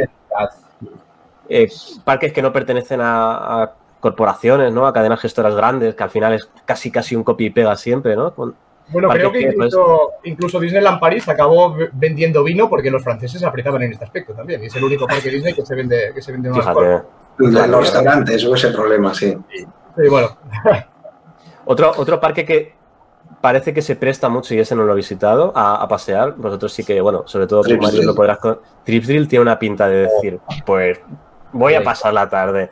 Total. Eh, y te sientas en la hierba y ya está. Alton Towers también quizá eh, Alton tenga mucha Towers. pinta. Alto Towers por la noche, Jerez. Por la noche, espectacular el ambiente de misterio que hay. Es que Inglaterra es Bueno, muy misterioso. De hecho, en Alton Towers, si no recuerdo mal, se hacían rutas de, de lo que eran historias de terror y tal, ¿no? Es que les encanta, macho, a los ingleses este tipo de, de cosas, ¿no? Tivoli Gardens es otro parque Eh, que se presta mucho. Ese iba a decir yo, Tivoli Gardens, incluso al Iceberg. O sea, realmente hay muchos parques que se prestan bastante a lo que es el paseo, Hollywood más allá de lo que es. Eh, Pero, pero qui- yo antes. quizá eh, pensando, Fantasyland, por ejemplo, yo no lo pensaría. Ahí no podría ir a pasear, me cago en la leche. Bueno, ya. pero Sería tú- imposible. Pero es que pero- precisamente igual el paseo te, te lo incita a un parque eh, que quizá el paisajismo Sosegado, acompañe sí. más, exacto. Entonces eh, la- l- es tan concentrado Fantasyland que es verdad que es muy agradable en todos los aspectos. es muy, es muy estimulante. Es muy Exacto. estimulante, es muy... Exacto. Pero nos hemos desviado un poco. Yo quería decir antes, el tema de los viajes que hemos comentado, ¿no? que como entusiasta pues ya te metes a hacer viajes en ruta y, y solo te vas a visitar parques y tal. La verdad es que, por suerte, hay muchas veces que se puede hacer una combinación. Ahora mismo, por ejemplo, aquí, falta, por ejemplo, Xavi, que está visitando ahora Ámsterdam, porque mañana será Walibi Holland, que es una combinación perfecta. Sí. Igual que si te vas a Nueva York, tienes muchos parques alrededor, o si haces una ruta como nosotros hicimos el año pasado con Dani, un día, al menos una noche, duermes en Nueva York y visitas la ciudad y aprovechas. Y, y entonces, tienes la posibilidad de visitar parques que te ofrecen en su entorno, ya sea pues la Selva Negra en Europa Park, o que tienes una gran ciudad cerca, como Thor Park y luego tienes Londres, o otro tipo de, de parques que están muy bien ubicados, o la otra cosa que a mí me gusta muchísimo cuando haces ruta es que te sueles instalar eh, en zonas donde si no es por esa ruta nunca irías. Normalmente sí.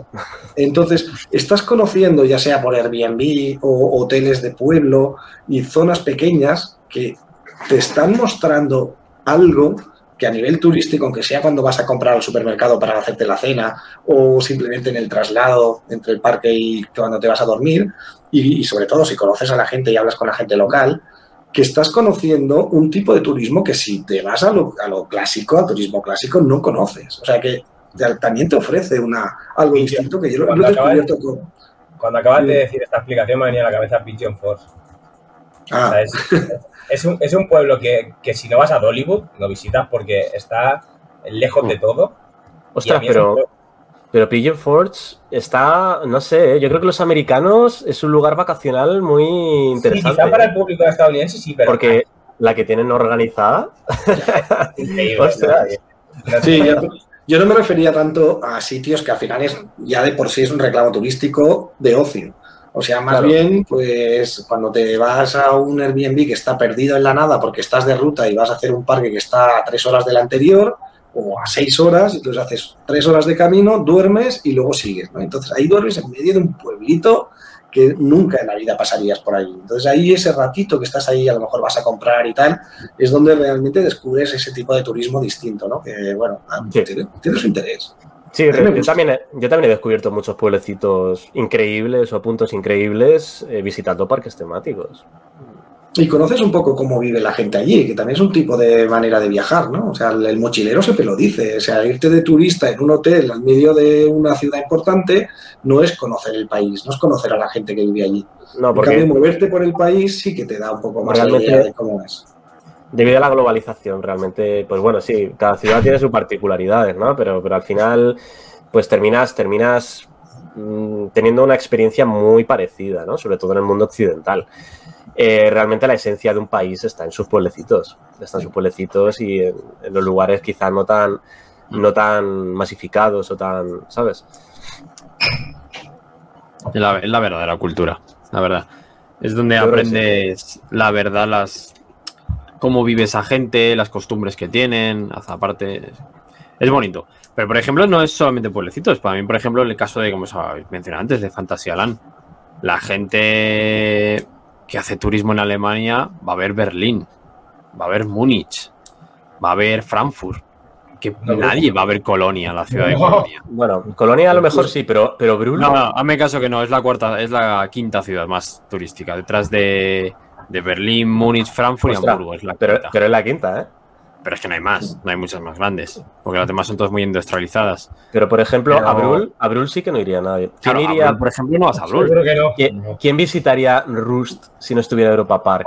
Claro, por ejemplo. ¿Quién visitaría Co si no estuviera Plopsa? Sí. O... Park también juega, el entorno juega a favor. Yo me estuve una semana en la selva ahí y lo disfruté como un cabrón. También era la excusa para engañar a la pareja, pero bueno. pero no, realmente, hostia, es una zona que es privilegiada también. Es que Europa precisamente lo tiene todo. Absolutamente todo, hasta donde está plantado. O sea, lo tiene todo. Hmm. Bueno, vámonos ya. La, familia Max fue, fue lista, ¿eh? fue, inteligente. Vio ahí el filón. Dijo, buen lugar, cerca de Francia, al lado de un pueblo, eso nos, nos eh, nos brinda una, posibilidad de hospedaje a los visitantes espectacular. Eh, bueno, lo hicieron muy bien. Sí. que es cierto que quizá se sale un poco de las grandes urbes, pero en sí mismo, joder, eh, es, un parque de estilo. Actualmente. estás en la frontera de Francia-Alemania, donde a un lado tienes la Selva Negra y al otro lado tienes Alsacia. O sea que es que es increíble lo que tienes para visitar ahí. Te puedes estar perfectamente 10 días de turismo contando pues tres en Europa Park y el resto dándote vueltas y visitando esa zona que es increíble. Pero el parque en sí tiene un entorno muy eh, boscoso, es decir, eh, ¿no tan naturaleza en el parque o es demasiada tematización? No, no, no. No, no, tiene zonas de paseo. Tiene, ese encanto natural que. A ver, Eh, Sí. los, en- los entornos de, de- de Europa Park, por lo que yo recuerdo, no es un Efteling, o sea, no está a mitad de un bosque. Ujú. Corrígeme si me equivoco, Marius, tú lo tienes menos, más trillado que yo. No está a mitad de un bosque, pero tiene mucho. mucho No es un bosque. secarral, Tiene no mucho bosque. secarral. No, no, tiene mucho bosque dentro del parque. claro. Porque estaba eh, el lo- castillo y todos los jardines del castillo es donde está Europa Park. Claro, eh, es, más, es más bonito mm, lo que encontramos dentro que lo que lo envuelve, por así decirlo. Lo Sí. que yo quería decir. Eh, pero bueno, luego el parque juega sus cartas. No es no es que está ahí Lo que- cerca, o ahí sí Lo que pasa que lo que tiene en el entorno, seguramente si lo dejaran de manera natural, posiblemente sí habría bosques. Lo que pasa que es una zona que está es muy llana porque está al lado del rim y entonces está muy aprovechada para el cultivo. Entonces lo que hay sobre todo son campos de cultivo. El parque que, que, si hablamos de naturaleza, el que visité la semana pasada en Noruega, Ujú. es un parque. ¿Que lo has es- visitado? Sí, estuve la semana pasada. jodas. Sí, Ah, Es un sabía. Santilla ahora mismo, ¿eh? Eh, estuve probando la nueva Slower. No me digas. No Sí. tenía ni idea. Bueno, ahora nos contarás, ahora nos contarás. Ahora os cuento, pero lo que me sorprendió mucho, mucho, mucho es que hasta dentro del mismo parque, o sea, es como que eh, la naturaleza había rodeado al bosque. O sea, es, es un parque que está en lo alto de una montaña, pero en medio de un bosque. Es decir, para subir al parque tienes que subir, eh, como lo comentaba antes con, con Jordi, como cuando subes a Helix, que tienes unas Unas escaleras, pues es tal cual Sí, para es- entrar. Eso para entrar al parque, como Uh. tal. Y el parque, todas las atracciones que tiene están rodeadas de pinos y, y en los mismos viales hay pinos del mismo bosque, como si hubiese instalado l- el trozo justo y necesario para hacer los viales y las atracciones y el resto es bosque y bosque y bosque. Mola. parque que, para ser de parques Guay. reunidos. eh, Me encanta. Mm, Me encantan ese tipo de, bo- de- de bosques, de parques. Me encantan ese tipo Sí. de parques. A mí me, sorprendió gratamente, ¿eh? Y iba sin ninguna pretensión, porque mi idea era, bueno, voy a mentir, iba a decir visitar Noruega, no, era visitar el parque y Noruega. Pero, sí que es cierto que, que me sorprendió gratamente, iba sin expectativas ninguna, iba más que nada para probar la, la novedad de esta de, de Slower. ¿Qué tal? ¿Te mereció la pena? Sí, completamente. Sí, sí. La verdad que es la, para ser la primera invertida de, que, de este fabricante es muy, muy buena. Es un juguetito porque no sé cuántos metros son, pero es muy pequeñita. Pero Menos eh, mal que te hace dos ciclos, ¿no? no, Le hizo uno. Ah, solo Sí. uno. Sí. Eh, también es cierto que yo creo que, porque yo, yo fui igual, a mí me chocó porque cuando vi el Point of View eh, vi que eran dos ciclos. Y dije, hostia, qué guay, mira, han jugado la baza de, eh, ya que es cortita, por lo menos damos dos ciclos.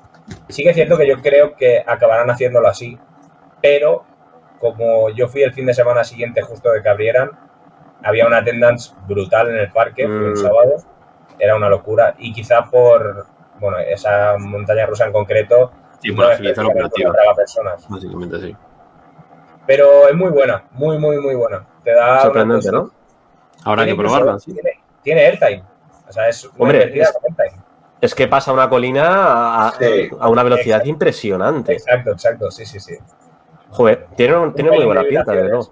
Mayday in Yes Lower, pero mm, Y Slower no termina nunca de afinar bien sus montañas rusas, No. ¿eh? Mira que tiene, pro- tiene proyectos joder, muy interesantes a nivel tecnológico, innovan, pero se le nota, o sea, si a mí me taparan los ojos, subiría una Intamin, una Yeslower, me dice, ¿cuál es la Yes-Lower? Es que sabría perfectamente Es- cuál es la Yeslower, tío. También me ha pasado. yo creo que es la típica montaña que más vale que la pruebes en, en el primer añito de, de su creación, porque es la típica que de aquí dos, tres años, las vibraciones que ahora no duelen, o sea, se notan, pero no son molestas, acabarán siendo los Hombre, el, el parque se ha arriesgado bastante, ¿eh? es un prototipo. eh, entiendo que Yeslower ahí le habrá hecho precio, pero claro, te estás arriesgando bastante. Pero es un caballo ganador, ¿eh? O sea, sin duda. O sea, ese parque le viene eh, como anillo al dedo. Aparte, es, es cuando haces cada inversión, tienes un pino a 50 centímetros de tu cara. O sea, es, Ajá, oye, pues es- es- lo que te comentaba. O sea, han recortado exactamente los pinos exactos para poner el recorrido, ni uno más ni uno menos, cero tematización, y han plantado ahí la montaña rusa con el bosque alrededor de ella. wow. Pero eso le da un toque que es increíble. O sea, increíble, de verdad, ¿eh? O sea, súper recomendable. Pues ahí tenemos una de las grandes novedades a nivel europeo de este año. La verdad es que muy buena pinta. Y Tassenfried, a mí me llama mucho la atención, ¿eh? Bueno, es que me llama la atención mucho los parques de Escandinavia. Debo de admitir, debo de admitir que es que, joder, son muy bonitos, tío. Joder. Bonito, tiene, ¿eh? Tienen- tiene. Tienen algo, tienen algo, tienen, joder, tienen ese aroma todavía que se ha perdido en algunos parques, en algunos, en algunos países de, de, de, de- joder, de nostalgia, de, no sé, un factor como vintage, ¿no? Siguen conservando parques de, pues no sé, Tivoli Gardens, Lisbeth, eh, no sé, conservan muy bien esa esencia de parques. Me Y me mola mucho. que has dicho Lisbeth, pues es, es un pelín del estilo, ¿eh? Para mí, como parque, es mucho mejor parque Lisbeth. Supongo que, por- o sea, principalmente por la selección de montañas rusas que tiene. Pero es un parque que, si hablamos de entorno, es idílico. O sea, tiene un entorno idílico. Qué bonito. Sí, yo, yo el parque más la- bonito que he visto en mi vida, en cuanto a nivel pasajístico, es en Dinamarca. Es Faruk Sommerland. Es el más bonito que he visto en mi vida. Y no Dani. es mal está mirando. Dime, dime. Nos la suda completamente. Sí. Además, me, me desde el podcast del otro día. Para que vuelva. La pregunta es, ¿cómo empezaste con el canal? ¿Eh? La pregunta era cómo empezaste con el canal y mira dónde hemos acabado, ¿eh? ¿Dónde hemos acabado? eh? Más preguntas, va, más preguntas. Dale, dale. Madre mía. Venga, va, una pregunta. Vale, ¿eh? una preguntita rápida. David, ¿por qué tanta gomina? Te vas a quedar calvo, cabrón. Eso es. Respuesta sencillísima, no es gomina cera. Es envidia, tío, lo que tenemos, en verdad, cabrón. Es guapo eres. Gracias. Esta cera, esta cera aguantado Steel Vengeance, ¿eh? Ojo, ¿eh? Pues, pues sí, ¿eh? Bueno, no te creas, ¿eh? No te creas. Ya va aguantando menos. Ya la consistencia no es como la de antaño, macho. Pero, pero ahí, ahí está, ahí está, ahí está. Se va manteniendo. No, voy a hacer una pregunta interesante, la verdad. Interesante, Bueno, si tú, además. si tú lo dices, Te has puesto la medalla, ¿eh? Venga, va. Está bien, después de una hora y media, Además- de lío.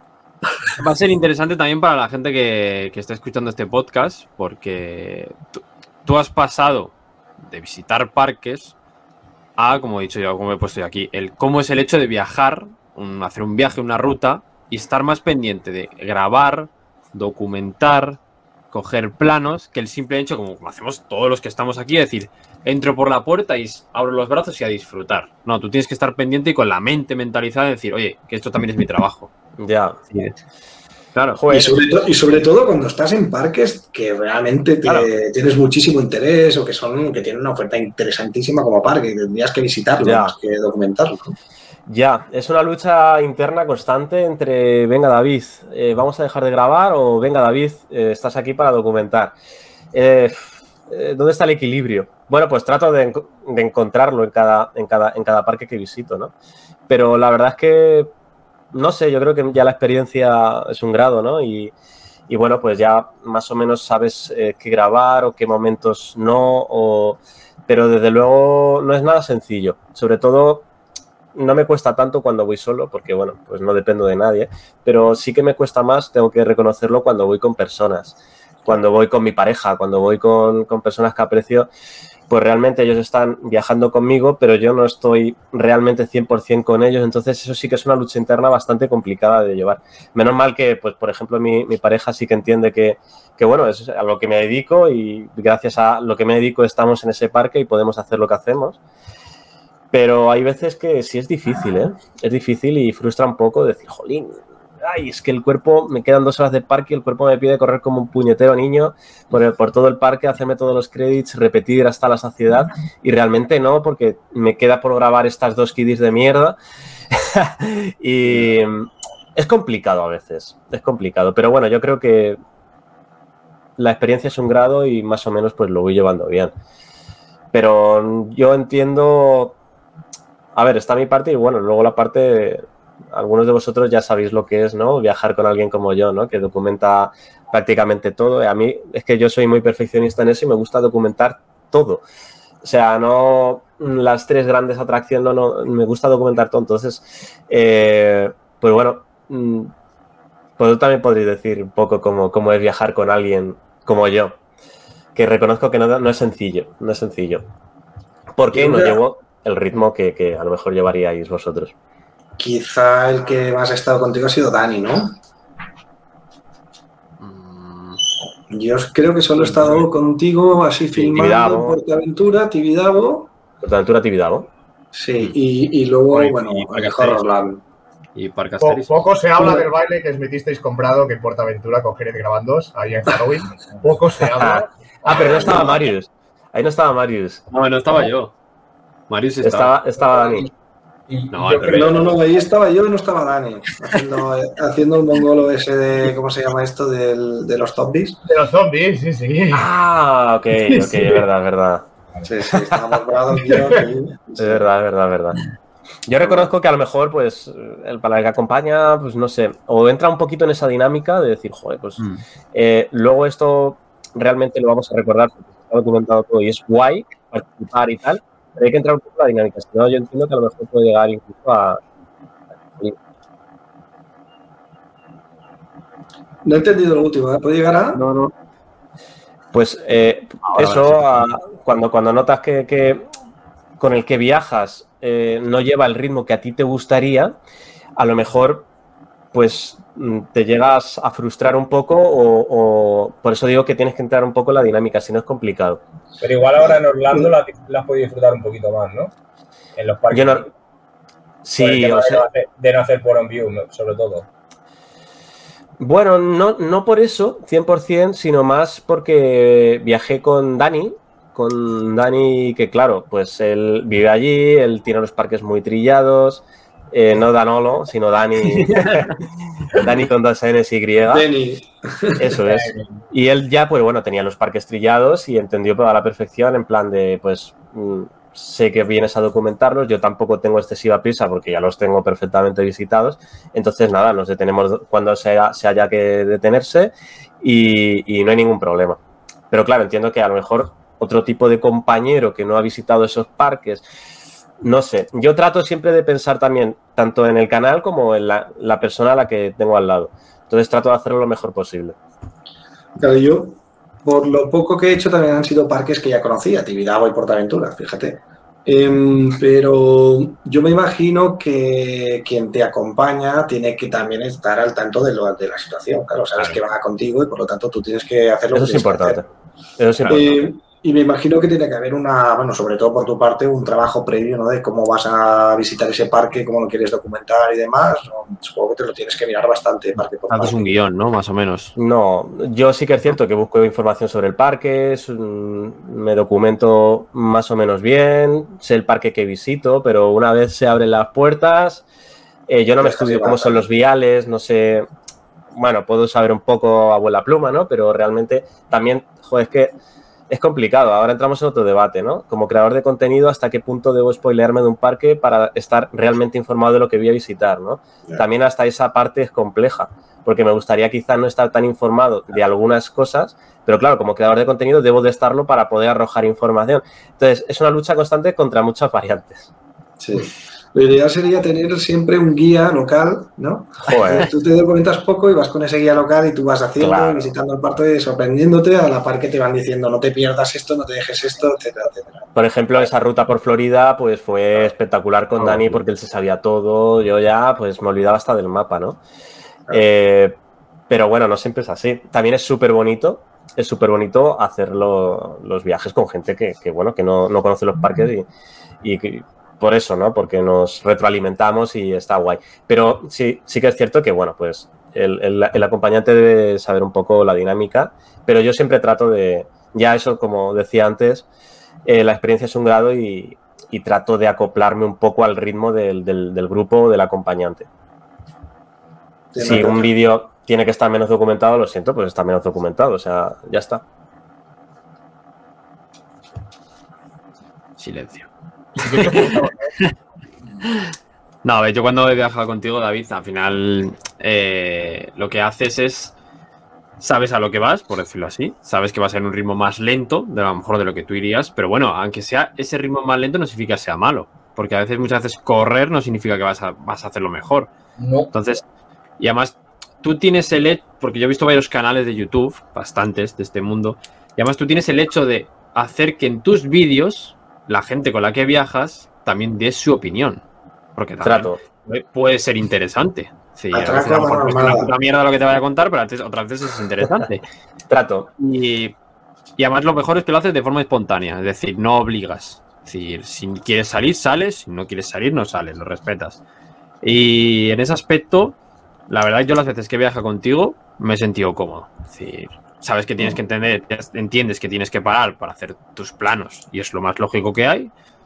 Y, y la verdad que es no es una sensación de decir, joder, no estoy disfrutando del parque, la verdad. Tengo que decirlo. Pues entonces, objetivo mí- cumplido. Yo trato de Claro. eso siempre. Yo trato A mí de me, sor- me sorprendió la primera vez, eh, y yo a veces si me pongo a grabar, o sea, pero ahora estamos grabando, pero es que yo me olvido que tenemos una cámara, porque la, la conversación nos lleva. Pero si yo me pongo con una cámara delante, como haces tú, y tengo, primero que me sale a hacer el idiota, eso es lo primero. Y si no, ya me pongo que ya no soy yo y ya lo que tengo que narrar no es espontáneo, bueno, sería un desastre. Con lo cual igual tendría que tomarlo varias veces, pensármelo bien qué es lo que tengo que decir y tal. A mí me sorprendió que tú casi todo lo que haces, o prácticamente todo, que también seguramente te lo da la experiencia, ¿no? Pero es una toma. Ya Sí, está, sales de la atracción, pam, y ya ese material ya lo tienes hecho. Sí, realmente no hay segundas oportunidades aquí. No, no hay opción para, sobre todo en parques que no, que- o sea, que parques que visito por primera vez. O sea, esto es así. Sales de una atracción, tienes que dar tu review. Y luego sí, a lo mejor, pues yo qué sé, en producción te paras y dices, jolín, ¿cómo se, se me ha olvidado esto? ¡Qué mierda! Pero normalmente suele salir bien, suele salir bien. Y bueno, pues cuando ya lo haces bastantes veces, pues normalmente no, no suele haber problema. Pero sí, es todo como muy espontáneo, muy... Lo que Ya piensas... no, ya no te da corte el que te mire la gente con una cámara grabándote. Hombre, debo de, de admitir que me siento más cómodo fuera de España, grabando blogs fuera de España que en España, evidentemente, porque fuera de España no, no entienden lo que digo. Entonces, cuando me siento observado y, y sé que aún así no, no están entendiendo lo que digo, pues no siento tanta presión. Pero cuando me siento observado y, sin embargo, sí que entienden lo que estoy diciendo y ponen caras raras porque estoy hablando de Airtime o yo qué sé, pues, pues es como, joder, lo llevo bien porque sé mantener la postura, pero, pero hay momentos, joder, se producen situaciones muy rocambolescas, o sea, eh, hay veces, cada vez más, cada vez más en los parques españoles, sobre todo en Parque Warner, es una absoluta locura. Mm. Eh, de verte rodeado, pero literalmente, porque te pide una foto, claro, que te ven otros a la cola, te ven otros y también quieren, bueno, es una locura. Y hay veces pues que ocurre que tienes, pues, a- te rodean, te rodean y, y te ves en una situación que, joder, como, bonito, como mínimo es muy bonito, pero jamás te lo hubieras imaginado, ¿no? Eh, pero bueno, no, la verdad es que gracias a mis inicios eh, con, con, con- sobre todo con Mariano, pero bueno, también vengo de otros inicios que no, no vienen al caso. Yo, yo siempre pues, he estado vinculado a YouTube y el tema, de, el tema del corte, la verdad es que no, nunca me ha dado demasiado. Nunca me ha dado demasiado.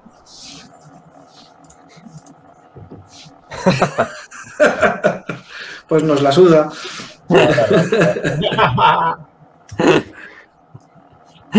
Hostia. Ay. Bueno, vamos a hacer la, última pregunta, venga. La última pregunta que tengo en el guion, venga, va. Pues tres preguntas, madre mía, Dani. Era largo el guion, sí. Vaya tela. Borrado, ¿eh? Joder, haga sudar, cabrón. Ya, yo di libertad para hablar de lo que queramos. Esto no es una dictadura, coño. Y que no sea repetida, sobre todo, ¿eh? No, es de dónde vino el nombre del Team Fearless. La verdad, siempre me ha dado curiosidad. El Team Fearless. Vaya, ¿Qué es el pues. Joder, pues, pues, pues.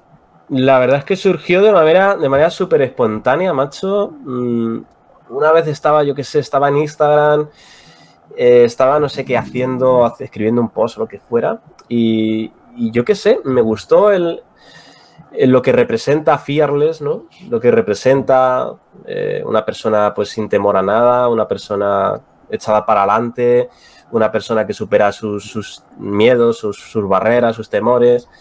Y me sentí tan representado que dije, jolín, es que realmente esto es lo que hacemos con parques temáticos, pero bueno, es extrapolable a cualquier situación, ¿no? Entonces dije, ya está. eh, me representa y quiero que represente también a, comunidad, a mi comunidad. Entonces, de ese momento, por primera vez puse, ya te digo, no sé dónde, puse Team Fearless y como que se quedó, se quedó y a partir de ahí, pues oye, eh, también otras muchas personas se han visto representadas por ese, por ese lema, ¿no? Y, y al fin y al cabo es eso, un grupo de, de locos sin temor a viajar, sin temor a montarnos en esa montaña rusa tan alta que a lo mejor en antaño nos daba miedo, pero ahora ya no. Eh, sin temor a emprender un nuevo proyecto, sin temor a, pues, como decía un poco Mark anteriormente, ¿no? Mm. Eh, a tope con la vida y a tope con, con los sueños y a tope con, con todo. Sí, sí, es totalmente de que- acuerdo. Yo me acuerdo cuando entré en el canal, que, que entré en el grupo de Telegram, ¿no? Y lo primero, la, la recibida típica de Hola, encantado, ¿cuál es tu home park? Y yo me sentía hasta atacado, pensaba, pero me están preguntando a mí esta gente que no la conozco de nada, pero ¿quién son, sabes? Estaba incluso nervioso. Y, hostia, ha llegado a un punto que es lo que decía antes, ¿no? Que, que ya no solo son los parques, sino la seguridad en mí mismo, de conocer gente nueva, que yo no había viajado nunca con gente que no conocía, ¿no? Eh, y el primer viaje que hicimos este enero fue, fue un cúmulo de casualidades con, con el Jonathan, con Roller Coaster Show y con Jesús, me parece que empezaron ellos, que, que querían ir a Fantasía Land, luego se lo dijeron a otro de a Chisum de Palma, ¿no? Ahí de Mallorca, y, y al final fuimos ahí 12 personas, ¿no? Ya se, se formó una bola de nieve, pero es que eso es lo bonito, eso es el Team Fearless, o sea, claro, yo donde no había nada, ahora sí, me iba con 12 personas que no sabían ni quién eran, ¿no? Pero al final, hostia, volví con una sonrisa en la cara y con unas ganas de, de volver a repetirlo, pero sobre todo porque había superado una parte de mí que yo no, no sabía ni, ni que existía, ¿no? Había descubierto algo que, hostia, que me ayuda no solo en los parques, sino a, a coger confianza en mí mismo, a, a- a liderar un equipo que son mis amigos y decir, este verano nos vamos a Parque Asterix, nos vamos a Disney y, y lo monto yo con dos cojones. Cuando hace un año, bueno, fíjate, no, ¿sabes? Iba a remolque de los otros, ¿no? Y, fíjate. hostia, al final, donde me ha llevado esto ya es más de lo que, de lo que yo esperaba en el primer momento y yo creo que es lo... lo ya eres, ya eres imparable, cre- ya eres- ya eres sí, imparable. Creo que sí. Creo que sí. Con- Confío, confío en eso y que, que lo que decía. Básicamente, eso es lo que mm, intentaba transmitir, ¿no? Con, con- con el, con el lema Team Fearless y con esa nomenclatura, ¿no? Eh, personas como Mark, personas como, como Adrián, eh, que en- en- llegado a su momento, pues le puso una locura a su pareja, una locura por la costa este y pues la lograron. O Jordi, que está conquistando el mundo. Eh, eso es el Team Fearless. O vosotros solo el emprendiendo mundo, ¿eh? porque a mí también me ha conquistado el Jordi, el cabrón. Ya verás. Es que- Claro, claro. Todos aprendemos y aprendemos. Bueno. es- ¿Has, es- has hecho ya la maleta o no para el viaje o no? Hombre, Ya la tienes preparada. Tengo que decir, escucha, tengo que decir que Jordi está haciendo un curro que me parece de 10. Porque tenemos un Eh, porque Jordi y yo Poco se nos habla de eso. ¿eh? Poco se está hablando de eso, eso es Nos verdad. vamos de viaje el ¿cuándo es Jordi? El 21. 21, ¿no? El 21, pues tenemos un grupito en el que Jordi todos los días nos está A la poniendo una de la, de la tarde, más o menos, sí, además que es a la misma hora siempre, ¿eh? Nos está poniendo como un noticiario de, bueno, vamos que nos vamos y toca comentar la etapa 2. Y nos Wow. un reporte diario de todo lo que tiene el parque, historia del parque, eh, el por qué el nombre, de todo, todo, Las montañas rusas que tiene el perdido. parque, todo definido. ¡Wow! Ojalá, ojalá ¿Un hubiera encontrado yo, ojalá hubiera entrado yo un Jordi en mis inicios, ahí para ya a tope. Ya ves. Mira, escuché Es que además es decía- Los Gravity. que decía que la felicidad es la antesala de la felicidad. Sí. Y creo que tiene toda la, toda la razón del mundo, ¿no? Porque cómo vivimos, cómo, cómo lo preparas, cómo te estás esperando cada día, te levantas, vas a trabajar, pero con una sonrisa ya pensando, es que dentro de un mes me voy a ir con esto. Pero porque sabes, sabes que, que ese trabajo merece la pena, ¿no? Al fin y al cabo, es- te da los recursos necesarios para poder cumplir tus metas. Y eso cambia el paradigma, o sea, te cambia la Sí. visión de la vida. Totalmente. Es que, y además que lo hace con humor, porque es que es Los Gravity, dos puntos, definiendo la montaña rusa. Seguimos para Bingo, ahora con Mac, con Eso- un prototipo de modelo. Sabes ¿Cuál? que lo hace con, con ChatGPT, ¿verdad? lo siento, Jordi. Me, me he chivado. Es absolutamente natural. Me he chivado, me he chivado. Yo sé que es tu sobra secreto. hasta la vista, Jordi. me- ¿eh? Y cuando, sobre todo cuando hay SLCs, Wheel Mouse y Boomerang, que son los tres modelos más queridos por mi público, Pues ahí me cebo absolutamente. Sí, sí, sí. Bueno, aquí, aquí en los gravititos ha cebado, ¿eh? Seguimos para bingo, ahora con Mac, con un prototipo de modelo. ¿Cuál? Una Big Dipper. Cállate, Marius, con la puta, con la puta Bruton Coaster. Ah, no. Bruton, Mierda, es que la, que la Voltron Coaster es un pesado. mi ya me lo diréis ya cuando la estrenen y la probéis. Es que mira, mira qué Cuando sea un bluff, me voy a reír. No. Mira, ¿eh? Todo esto es de. Walibi Holland. Y eso solo es una etapa. Esto, esto es de Walibi Holland, ¿eh? Esto cada día. tostón, ¿no? Cada día. Yo lo he hecho de Día verdad. 3. Toverland. Y eso es para imprimir, ¿eh? Para imprimir y, y llevar ahí un dossier. hoy en he relajado, ¿eh? Bueno, había- buenos días. Como dirían los suecos, Olix. Qué. Puto Jordi, qué grande eres, coño. Gracias. Pues eh, ahí lo tenéis.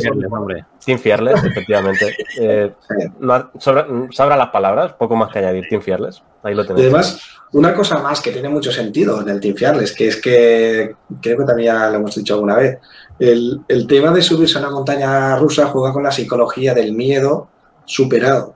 Es decir, es aquella miedo que se te acumula, el lift sobre todo te lo va dando cuando subes lentamente. Y, y luego tú esa acumulación del miedo lo sacas con pura adrenalina y la sensación que tienes al bajar es que has superado tus miedos, ¿no? Entonces una sensación doblemente de felicidad. Y, Eso es. y ahí está, el Fearless queda totalmente reflejado además. Totalmente. Ole. ¿Y esto qué? Es verdad, esta, esta frase dónde sale. Joder, yo es que soy un tío muy creativo. Bueno, para, los que no lo sepan, esta es la última pregunta, que es la que va referida a- al lema de cierre de los parques, hay de los vídeos de, de, de Jerez, que es el de a vivir, que son dos parques. El Pues fijaros. Es que Dani se olvida de que no solo estamos en YouTube. es verdad. Bueno, pues a ver, la intrahistoria de vivir que son dos parques. Bueno, nos remontamos a la época en la que yo estaba con Mariano, tal y tal y tal y tal. Yo le dije, mira, Mariano, tú no, tu canal se llama Mariano PB, somos dos, no nos representa. O cambiamos el nombre de tu canal o nos creamos uno nuevo. Entonces se barajó la idea de crear un nuevo canal y se barajaron un montón de nombres. Entre ellos estaba A Vivir que son dos parques, que a mí me encantaba. Digo, joder, qué guay, tío, tiene gancho, tal. Total, que al final ese proyecto pues nunca se, llevó a cabo eh, y bueno, gracias a eso tenéis Jerez Cluster Adventure como proyecto propio, ¿no? Eh, pero me parecía tan genial lo de vivir que son dos parques que al final dije, coño, ¿y si terminamos con esta coletilla, qué tal? Y pues no sé, yo creo que desde el principio de los tiempos tendría que mirarlo, pero desde el principio de los tiempos creo que llevo utilizándola y al final, pues oye, pues, pues, pues ha quedado. Pero al- realmente iba a ser el, el nombre de ese canal, o al menos se barajaba dentro de las opciones como el nombre de ese posible canal que hubiera que hubiéramos tenido Mariano y yo juntos. Entre otros, claro, entre otros. Pero la verdad es que está súper bien, claro, tiene muchísimo sentido. La verdad es que No vídeos tuyos, sí, ¿eh? desde el buen principio dices lo de a vivir que son dos parques. Sí, ¿no? O sea, claro, es que ya son cinco años, pero sí, seguramente yo ya empecé el proyecto sabiendo que eso lo iba a decir al final. Porque al final es el estilo de vida, vivir que son dos parques, mm, es el estilo de vida que tenemos, creo que lo, lo define súper, súper bien. Eh, igual que Team Fearless, y, y al final pues ha quedado. Y yo creo que a la gente le, le gusta, es un lema chulo, o al menos una despedida chula, y ahí queda, ahí queda.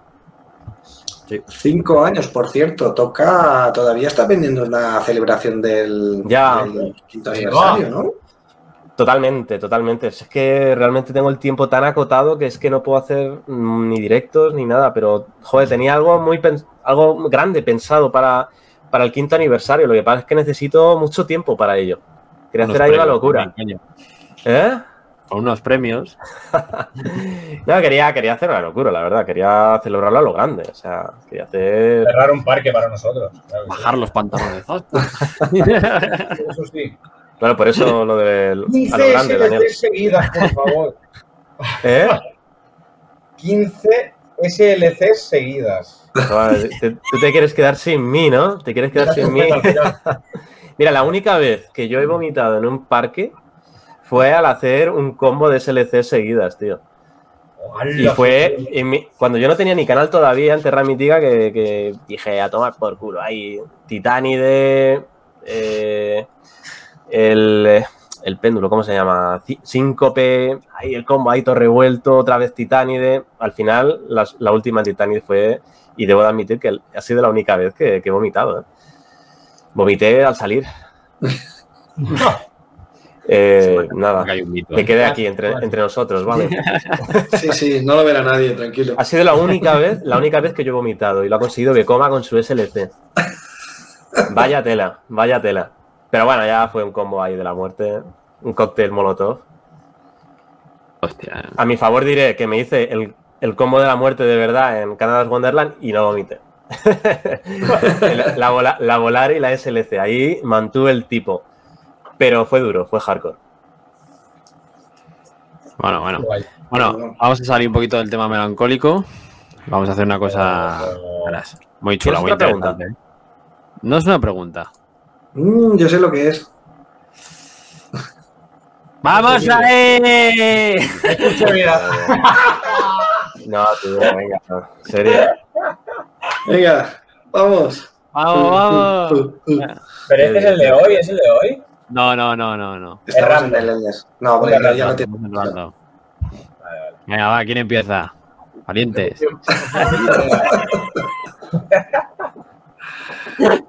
Jerez parece que se ha ido, pero está mirando. El efecto Sí. es el mismo. Estamos ahí encima. Y aquí es cuando dejo de participar, ¿no? ¿O qué? No, hombre, ¿Por no. qué? Venga, va, ¿quién va? ¿Quién va? No ¿Quién sé, dice no algo? sé. ¿Qué son las tres en raya? ¿Qué es esto? No, No. ya te lo hemos explicado. no- no. Empieza por, empieza por di- el di- toro. di una montaña rusa. dime una montaña rusa. era, era- Pon el toro. El toro. Ahí está, el toro. Bajemos a hacer la primera. Ju. Casi. Hostia, pero mira la velocidad también, ¿eh? Esto, eh. David, significa que al poner el toro es Ya un Wordle, es. ¿vale? De montañas rusas. En el que Es tú que, ta- tienes que, es que tampoco sé qué es un Wordle. es, pues el Wordle es adivinar una palabra mediante. No, con las no, letras. no. En este caso es con montañas rusas, ¿vale? Hemos puesto el toro, ¿vale? Y nos ha dicho que nosotros tenemos que adivinar la montaña rusa, en este caso. Y sabemos que al poner, gracias a poner el toro, sabemos que esa montaña rusa que tenemos que adivinar está en Estados Unidos, es de Intamin, es modelo sit down, sabemos que tiene más de cero inversiones, que mide menos eh, de altura de 55 metros, que tiene una longitud superior a 1741 y justo la velocidad exacta son 113 kilómetros por hora. Entonces tú con esos datos ahora tienes que intentar adivinar cuál es. Yo, yo ya sé cuál es. Es Maverick. Vamos, Maverick. Dale. Va. No sé ni escribir tú. 113 tiene Maverick. Ahí está. Ah, Era- escúchame, era el diario, coño. Escúchame, no, no se me da mal, ¿no? Ese era el diario, ¿no? Bueno, no se te puede dar mal. Ah, estaba Pero flipando, tam- digo. también no, es verdad que hemos empezado y hemos tenido mucha suerte. Joder, hemos Sí, sí, entrado sí. cuatro. No es lo normal. Yo qué sé, mira, ahora te voy a poner el toro otra vez. Venga. Ah, bueno, y vas a hacer toda la primera. Pero ¿Por cambia qué no cambia? Es la misma. ¿Pero por qué no cambia? ¿Está vacilando? Ahora, ahora, ahora. Mira ahora. qué fácil es ahora, ¿eh? Mira qué fácil es ahora. Vale, sabemos que es sit down, ¿no? Bueno, sabes que Pero- no está en Estados Unidos, Bueno. sabes que no es Intadin, sabes que tiene más Claro. de 100 inversiones, menos de 55 y menos de todo. Ya. Madre mía. Claro, pero es que esto no es lo mismo que estabais enviando en el grupo que, que Claro, es que tú al terminar em, se envía así descifrado. Los, los cuadraditos rojos es lo que has fallado, el cuadradito verde es el que has acertado y las flechas, pues ahí tienes las flechas. Ostras, claro, es que así se ve un poco más de manera intuitiva. Es que lo que estáis enviando, digo, ¿esto qué narices es, tío? No, Pero- no pensemos nada. Las complicaciones vienen cuando no está en Estados Unidos. Claro. Bueno, ¿Por si está en Europa, Puede ser en cualquier país. No, no te pone Europa, te pone el país en concreto. Claro. Qué Ah, bueno, claro. Por, ejemplo, claro, entiendo, entiendo. Por ejemplo, ahí Dragon Khan cumple todo. Venga, Verás. Dragon Khan. Pues no es en España, es BM. Sabemos que Oh. tiene menos de 8 inversiones, menos de 49 metros de altura, menos de 1270 metros y más de 105 kilómetros por hora. Bueno, más de 105 y menos de 113. Y menos de que 113, ya claro, La velocidad la tenemos muy acotada ya. David, confiamos en ti, eres nuestro líder, tío. ¿Ves? Y esto está actualizado, ¿eh? Por Eh, ejemplo, pon- ¿eh? Pon, pon, Batman Gotham City. Escape, es decir, que está actualizado. No, pero no tiene más de 105. No, no, pero que era para que lo enseñara a la gente. Ah, vale, Pon- vale, vale. eh, pon Air, a ver, ¿qué te dice? No, Air. Ah, ¿Es más rápido? ¿qué hay? ¿Cuál es ahí? Bueno, es que ahora es, Ah, no, es eh, es verdad. galáctica. Es, estoy- Galáctica. es verdad, Galáctica, Galáctica, eso es. Madre mía, de verdad, ¿eh? Pero no, no tiene más de No, 105. no, no, no la pongas, que no es sit down. No. Hostia, es verdad, sí, está. Claro. ¿Pista? Y ves, O hacemos sin eh, pista. No, si llegas a 3, no, no, con pista. con Como si la, la pista es una ¿no? letra, tampoco. Sí, La coaster empieza por D. Ya Demonios. sé, ya sé cuál es. Damonen. Demonios. No, No, no es sit down, Damonen. No, más de cinco- 105 kilómetros por hora, Demone no llega. No, no. Ah, más de- Hostias. Y además Yo es- ya sé, yo ya sé cuál es. Hmm. Pero Porque te ha salido ya, ¿no? Sí, exacto. Mm. Así que os dejo. Te iba a decir Dominator, pero claro, es Estados Unidos. Piensa que tienes menos de 49 metros Hostia. y más de 105 kilómetros por hora. Y las inversiones como van, es que aquí se ven muy pequeños. Ah, ya sé cuál es. Esa es la gran pista. Ya sé cuál es. Bueno, no lo sé. Voy a probarla. Más de 105 kilómetros por hora. Claro. Ah, es esa, ¿otra vez es esta? esa. Claro, Claro, adivina. es esa. Mira, Lo bueno ¿sabes que tú cuál- le das y te vas a ver el point of view. ¿Ves? Es lo bueno que tiene. Lo ¿La bueno que conocías, tiene. David? Eh, Decepticoster sí, sí. Tía puta, no lo había escuchado en mi vida. Es el, clon, es el clon de Hulk. Sí, en- Universal. Lo que pasa es que, claro, es complicado. Ya cuando nos vamos hacia allá, olvídate. No, no No, hay pero- algún filtro de decir parques asiáticos, no. No, no, no. Mm, Ahí es Mira, yo de todas las que he jugado, todas las conocía. Y no me he ido nunca a ninguna, yo conozco bastantes, no me he ido a ninguna rareza. O sea, que Y en Aika sale de vez en cuando también. Claro. ¿Sabes cuál es la ventaja para no quedarse pillado de ver- de verdad ¿no? en este juego, en el modo Endless? Eh, que repite muchísimo, con lo cual te aburre. Entonces, bueno, yo jugué un poquillo, me salió tres veces Decepticoster, dos veces la, no, no me acuerdo cuál y tal, y dije, "Eso no, ya no juego más. Al, al diario, al reto diario, que es lo gracioso, y lo compartimos cuando lo hacemos y listo. Eso es. Está guay, está muy guay. Está guay, Vaya, está vaya, guay. vaya, vaya.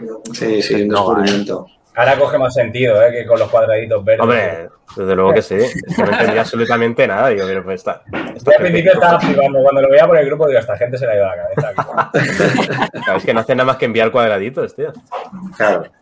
Bueno, bueno, al final es el resultado de cada uno, ¿no? Ves en qué filas está, cuántas filas has tardado en encontrarla, qué pistas te ha dado y tal. O sea, que Incluso forma parte de la misma, del mismo reto, ¿no? De la misma montaña rusa.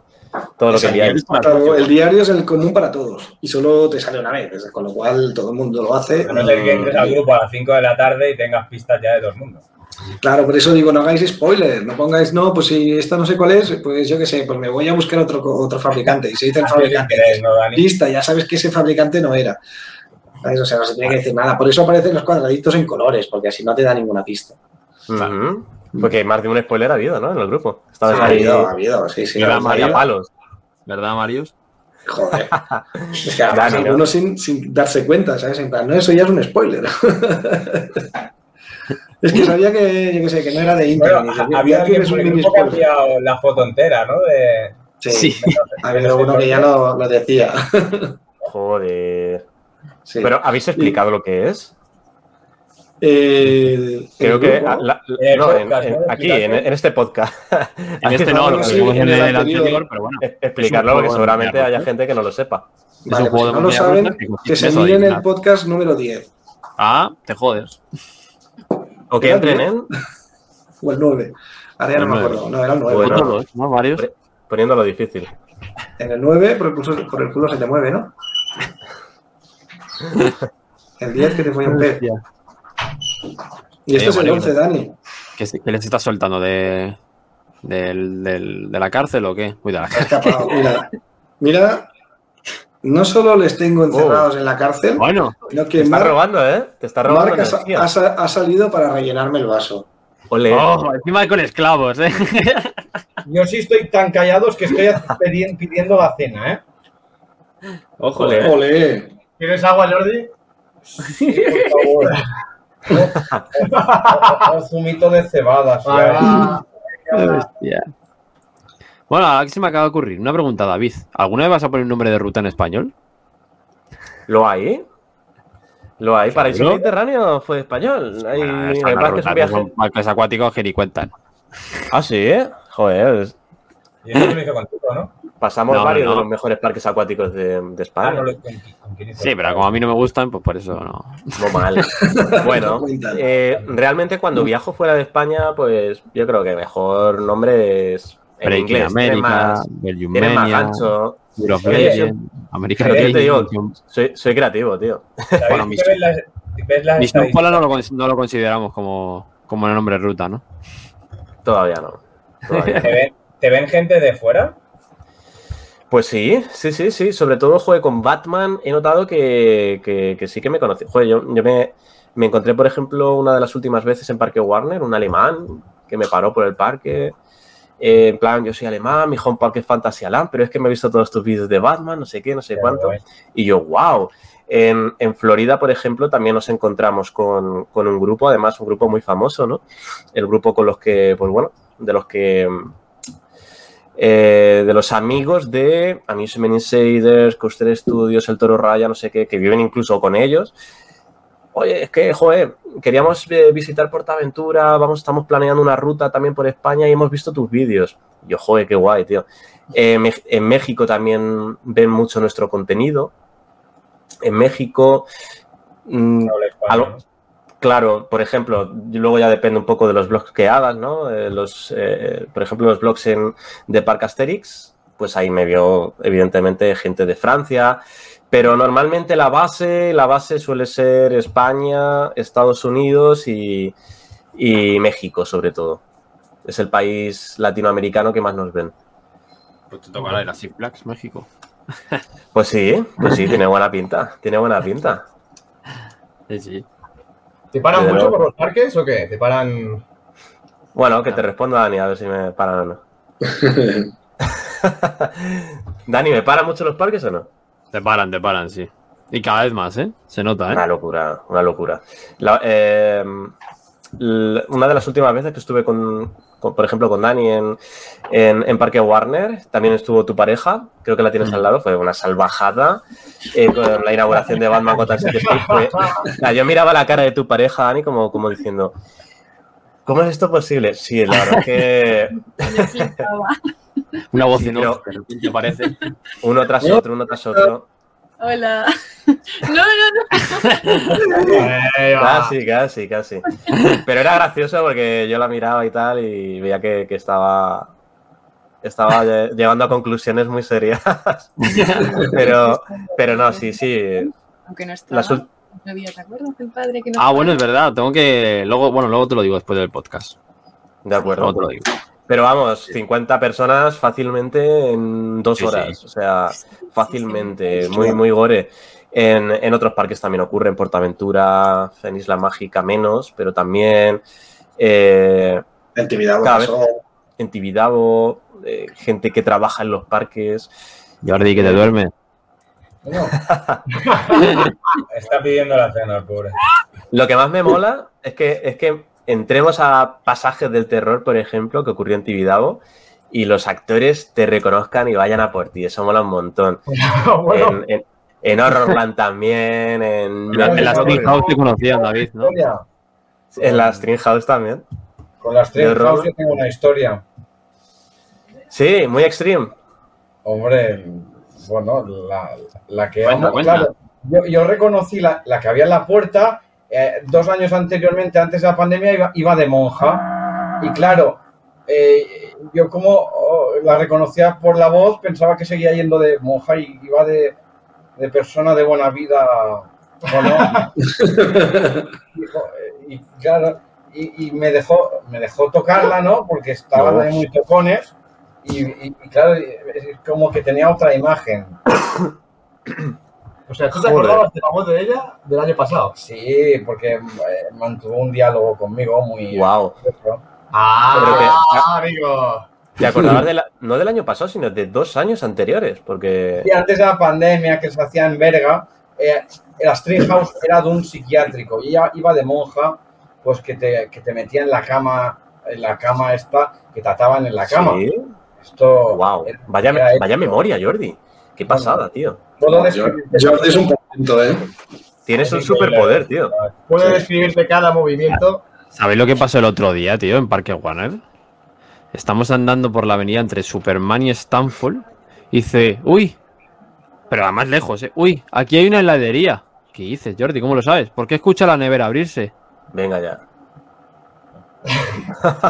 Y es la heladería que está eh, al lado del Ven- ven hotel. aquí arriba. Superman. Era un chiringo Al helado, que- porque se oía muy fuerte la neverita. O sea, el mm, y claro, dicen ¡pum! Pues digo, una nevera cerrase, heladería. Qué pasada. Y, y bueno, entiendo que también con montañas rusas te debe de ocurrir, ¿no? El sonido de la cadena, eh, la fricción de las ruedas. Seguro que eres capaz de discernir fabricantes. Sí, bueno, ahora sí, porque ya empiezo a ir a. O sea, también un poco lo que dices tú muchas veces, Jerez, del rodaje, ¿no? El ir a muchos parques. Y nada, que sepáis que ya tenemos cena, ¿eh? Los que estamos. ¡Vamos! ¡Vamos! Y invita a Jordi, ¿no? Escucha, pero a mí también me las envía a Madrid. A ti te he enviado otra cosa. ¡Uy! ¡Ah! Agua de mar, no te preocupes. Arena de playa. Oye, David, ¿cu- ¿te quedan todavía muchos vídeos de la última ruta de Orlando? Quedan. Quedan. Todavía nos queda Legoland por descubrir, Legoland Florida. Que me voy a poner Yo ya. no sé si lo quiero spoilear mucho, ¿eh? pero bueno. Joder, a mí me gustó mucho Legoland Florida. Un parque muy grande, muy grande. No sé realmente cómo sean los Legoland europeos. Tengo ganas de descubrirlos, pero yo no sé si con ese tamaño tan descomunal me sorprendió tanto, macho. Eh, queda Legoland, el parque acuático de Legoland, eh, el parque temático del tío Bernie, que eso ¿Qué? tenéis que verlo sí o sí. El parque temático del tío Bernie. Eso es la mayor bizarrada que seguramente yo haya visitado nunca. O sea, Dani y yo duramos El para que parque evangélico este Sí, no el estaba mal el de- el tampoco. de ¿eh? Jesucristo Bueno, este, este, este va más allá. Un parque que encima tiene la, indecencia de catalogarse parque temático. Tiene, tiene un mercadillo en la, en la entrada, un mercadillo donde venden fruta, donde venden Open Your Mind. Eh, tenían menores vendiendo los tickets de las entradas, eh, atracciones que estaban oxidadas, yo no sé cómo realmente cómo estaban en pie. Mm, una carpa al fondo donde los latinos estaban bailando eh, cumbias. Yo qué sé, una mezcla tan rara, tío. ¿Y cómo acabaste Que- ahí? Joder, pues la verdad es que ar- arrastré a Dani. Arrastré a Dani. eh, nos, nos sobraba un día en Breaking America. Realmente el, el último día nos sobraba y era en plan de. A ver qué hacemos, Dani. Eh, tenemos encima. credits. Tenía, tenía dos créditos. Dije, Es bueno, eso que está al oeste, ah, no, al este, ¿no? En la costa este, de, a la altura de Está- Orlando, el- en el No. Atlántico, ¿no? está lo más. Es, es el parque, que, eh, por decirlo así, los créditos o el, o el credit más cercano a Miami. Anchor Bernie Theme Park. Ah, vale, está en la costa. eh, Pero quita, oeste. no hagas spoiler, no hagas spoiler. Bueno, bueno, es, es- es una locura. Eh, se llama Parque Temático, dos credits. Entonces teníamos encima de la mesa visitar el último día Island of Adventure, que ya lo habíamos, yo la verdad es que estaba súper saciado, fíjate, o mm, visitar tres parques en un día. Le dije, Dani, tres parques en un día, vamos allá. Vamos allá, vamos a sumar credits tontos y estúpidos, pero vamos a sumarlos. Entonces ahí entró, ahí entró en la ecuación el parque temático del tío Bernie, que nos pillaba justo ya yendo hacia el aeropuerto de Miami. Eh, entró el Andretti Thrill Park, Thrill, Andretti Thrill Park eh, también que pilla yendo hacia Miami, y el, el Holyland Experience. Digo, joder, es la oportunidad perfecta para movernos por los alrededores y, y documentarlo. Menos mal porque ya lo están derruyendo todo. Lo están ¿Cómo los tienes destruyendo. ya, eh, Marius? ¿El qué? Que cómo tienes estos parques apuntados ya, ¿eh? Ah, yo- si te enseño mi mapa de puntitos en Estados Unidos, bueno, en, en todo el mundo, menos en China y Australia, tengo todo el mundo. Pero vamos, realmente no hubiéramos terminado ahí si no hubiera sobrado un día. Realmente. Pero bueno, a mí me gustó porque visitamos las ruinas de Holyland Experience, el Andretti este, que al final resultó estar bien, y el Anchor Benefit Park, que él, él ya lo conocía, pero lo había visitado como hacía dos o tres años, y realmente se quedó pálido como yo, porque dijo, vamos a ver esto cómo ha empeorado tanto, no puede ser. Eh, cuando yo vine esto no era así. Bueno, o sea, estaba todo que se caía a cachos. Duramos alrededor de dos horas en ese, en ese recinto. Eh, nos miraban raro, como estos blanquitos, estos blanquitos que hacen aquí. Realmente me, me explicaba un poco, Dani, qué es el, el Disneyland. O sea, mejor explicado. Eh, es el recinto de ocio que visita la gente que no puede costearse un Disneyland. Entonces, pues claro, tiene un target bastante chungo. Tiene un target complicado. Eh, la otra vez hablábamos, porque, por ejemplo, de Six Flags América. Bueno, pues esto es más, más complicado. Llévame, complicado. por. Por, la zona. La zona donde está es difícil, es difícil. Entonces la situación era un poco hostil, notamos hostilidad. Sí que es cierto que no nos pasó absolutamente nada, pero era una, era una sensación. Y, joder, tengo mucha ganas de mostrarlo porque es, es una bizarrada Y completa. Or- Orlando como tal es parques y parques y parques y ya, ¿no? Sí, Orlando como tal es eh, viven por y para los parques temáticos, para los recintos de ocio, para los parques acuáticos. La Es una locura. que tienen que tener ahí es una puta locura, ¿no? Porque Es muy grande, es muy grande y es que se nota que es todo, es todo para dedicado a los parques temáticos. Por ejemplo, aquí si coche, yo que sé, coges el coche, vas por la autopista, ves los carteles publicitarios, pues ves publicidad normal, ¿no? Allí toda la publicidad es eh, relacionada con parques temáticos, con la novedad de turno. Eh, eh, hay una, una competencia, una competencia tan increíble que, bueno, pues tú sales de un parque y en realidad pues, tienes enfrente tuya ya el, el cartel publicitario publicitándote otro parque de la competencia. O sea, se, se dan de leche continuamente para, para intentar que, que visites. Dani, diría que estás muteado, ¿eh? Joder, tú. Ahora, ahora, ahora, ahora. ahora sí. Hostia. mola. Es muy bestia, es muy bestia. Orlando es muy Ay. bestia. ¿eh? Que estaba muteado, que había dicho, y vais vosotros encima con vuestra polla y te plantas con una cámara y en un Tesla. Bravo, ¿eh? Tal cual, tal cual. Y bueno, bueno, o sea, sí, tenía casi 2.000 euros en material, la GoPro, el gimbal, el Tesla de tal. Bueno, una... la verdad es que no pasó absolutamente nada, eso tengo que aclararlo, haciéndolo la verdad, no pasó nada, pero era una sensación de decir, jolín, es que aquí tenemos mucho dinero. Tenemos mucho dinero. ¿no? Por lo menos. No, no. eh, este- esta- estas eran las armas. ¡Ah! No, no había más. Tiene que sacar musculito. No, no había más, no había más. de los aviones, ¿eh? ¿Eh? De aquí sale la caja negra de los aviones. Eso, eso no son armas, ahí tienes el cerebro. No, no, no. no. ¿Qué va, qué va? ¿Qué va, qué va, qué va? Mario, Qué bueno. No, de verdad. tuvimos, ¿eh? Como presidente catalán. Hayas estado muy bien, Mario. Está degenerando esto ya. en- A ver, guion, No, guion. Para cortar, ¿no? Pero vamos, Pues, pues oye, eh, si se te están terminando ya los vídeos, tendrás ya algún proyecto nuevo, ¿no? Evidentemente estamos ya creando cositas nuevas y bueno, espero ya muy prontito, espero ya muy prontito, estamos a las puertas del verano, así que espero muy prontito ya poder, poder lanzar eh, La bomba. pues bueno, la bomba en forma de tráiler y que, bueno, que empiece a, a- ya a dar vueltas la rueda de nuevo, ¿no? La verdad es que tengo muchas ganas, porque han sido muchos meses enfocados en los parques de aquí y realmente me agobio mucho. Necesito salir de España, por Dios. Acero Necesito salir de España. Sí, visitar parques nuevos, montañas rusas Estados Unidos nuevas. tres veces seguidas, no, ya no, ¿no? No, sí, pues yo qué sé, no sé, conmigo nunca se sabe, ¿eh? Conmigo nunca se sabe. Pero me gusta, me gusta intercalar, me gusta intercalar porque lo mucho satura también, ¿eh? Lo mucho satura. Mm. Y sí que es cierto que en Estados Unidos mola mucho, pero cuando visitas muchos parques de atracciones de Estados Unidos también te, te llega a saturar porque pues todos son bastante parecidos entre sí, con sus distinciones, pero sobre todo cuando visitas Cedar Fairs o Six Flags, pues bueno, me gusta tener distensión.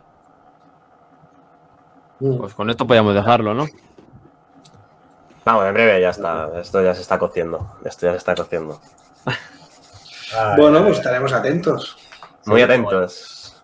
A sus redes sociales, Muy tanto en curioso, Instagram como en YouTube. A ver cuándo nos lo dices.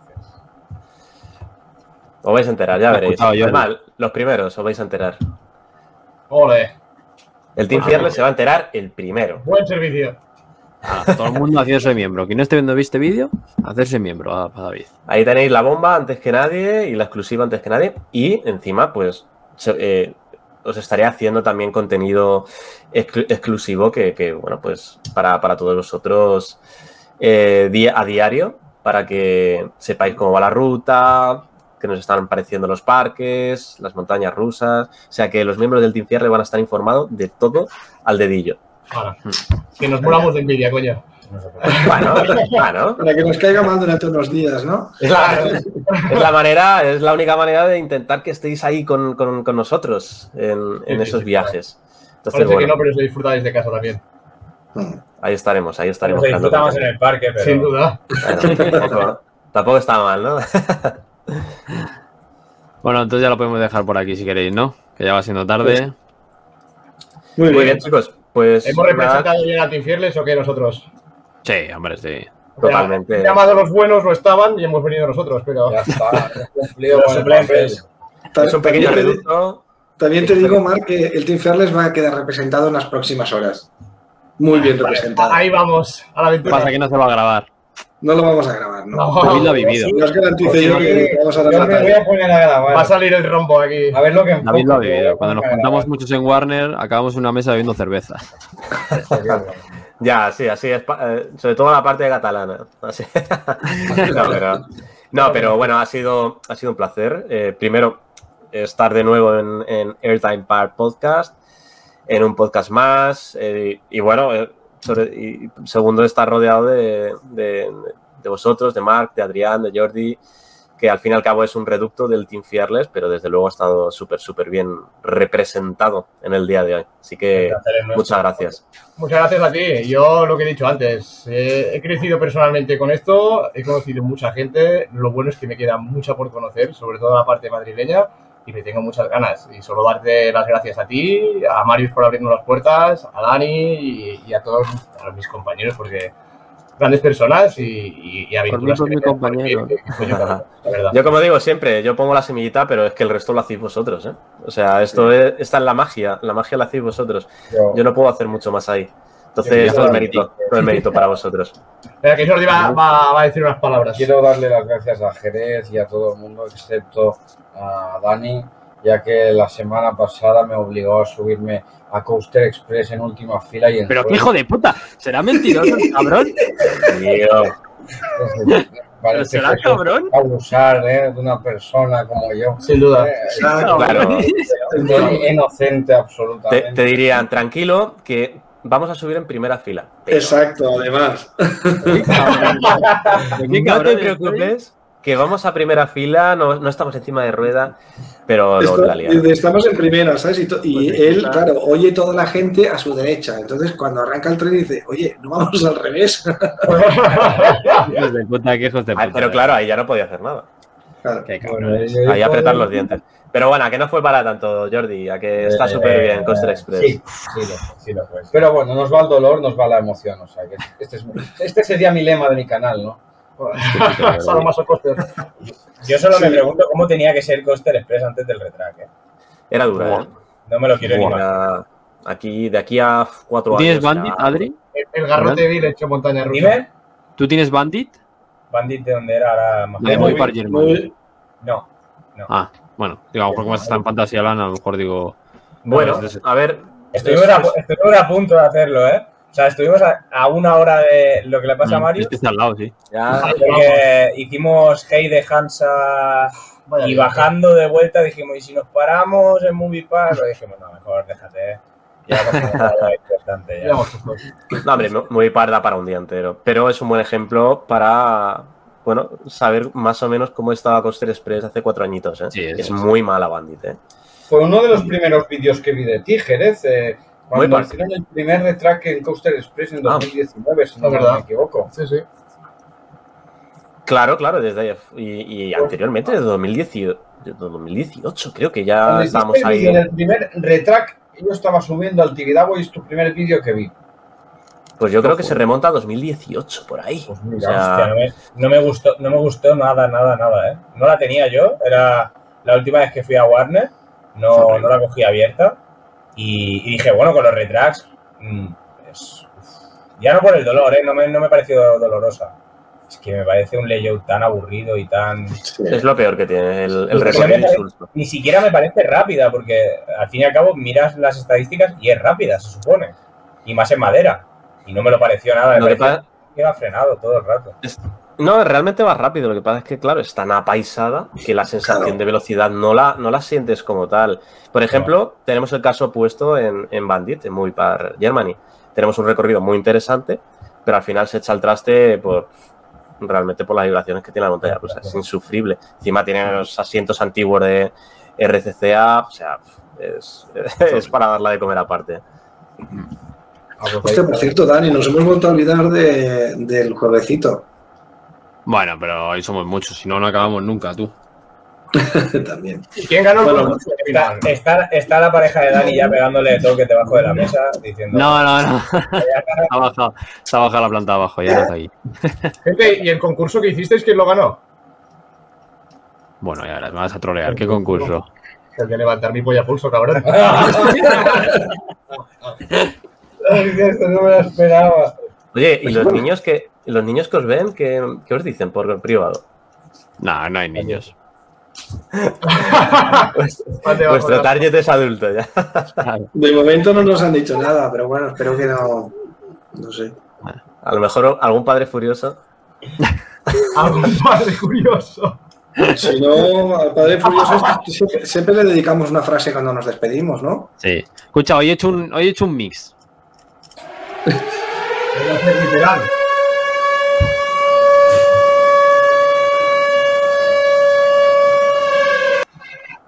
A la fábrica. Oh, Vaya, vaya. ¿Qué pone? ¿Qué pone? Para los que estén. Léelo, David. Lelo David. ¿Puedes leerlo, David? Con esto lo podemos despedir, ¿no? Le- Lelo David, venga, va, tío. Que nos tenemos que ir. Bueno, con esto nos despedimos, ¿no, Marius? sí. A chuparla. A vivir que son dos chupadas. Un gusto. A la Adiós, un placer. Chao, Chao. Gracias, Jerez. Gracias Gracias, por vernos. Adiós, chicos. Gracias por venir.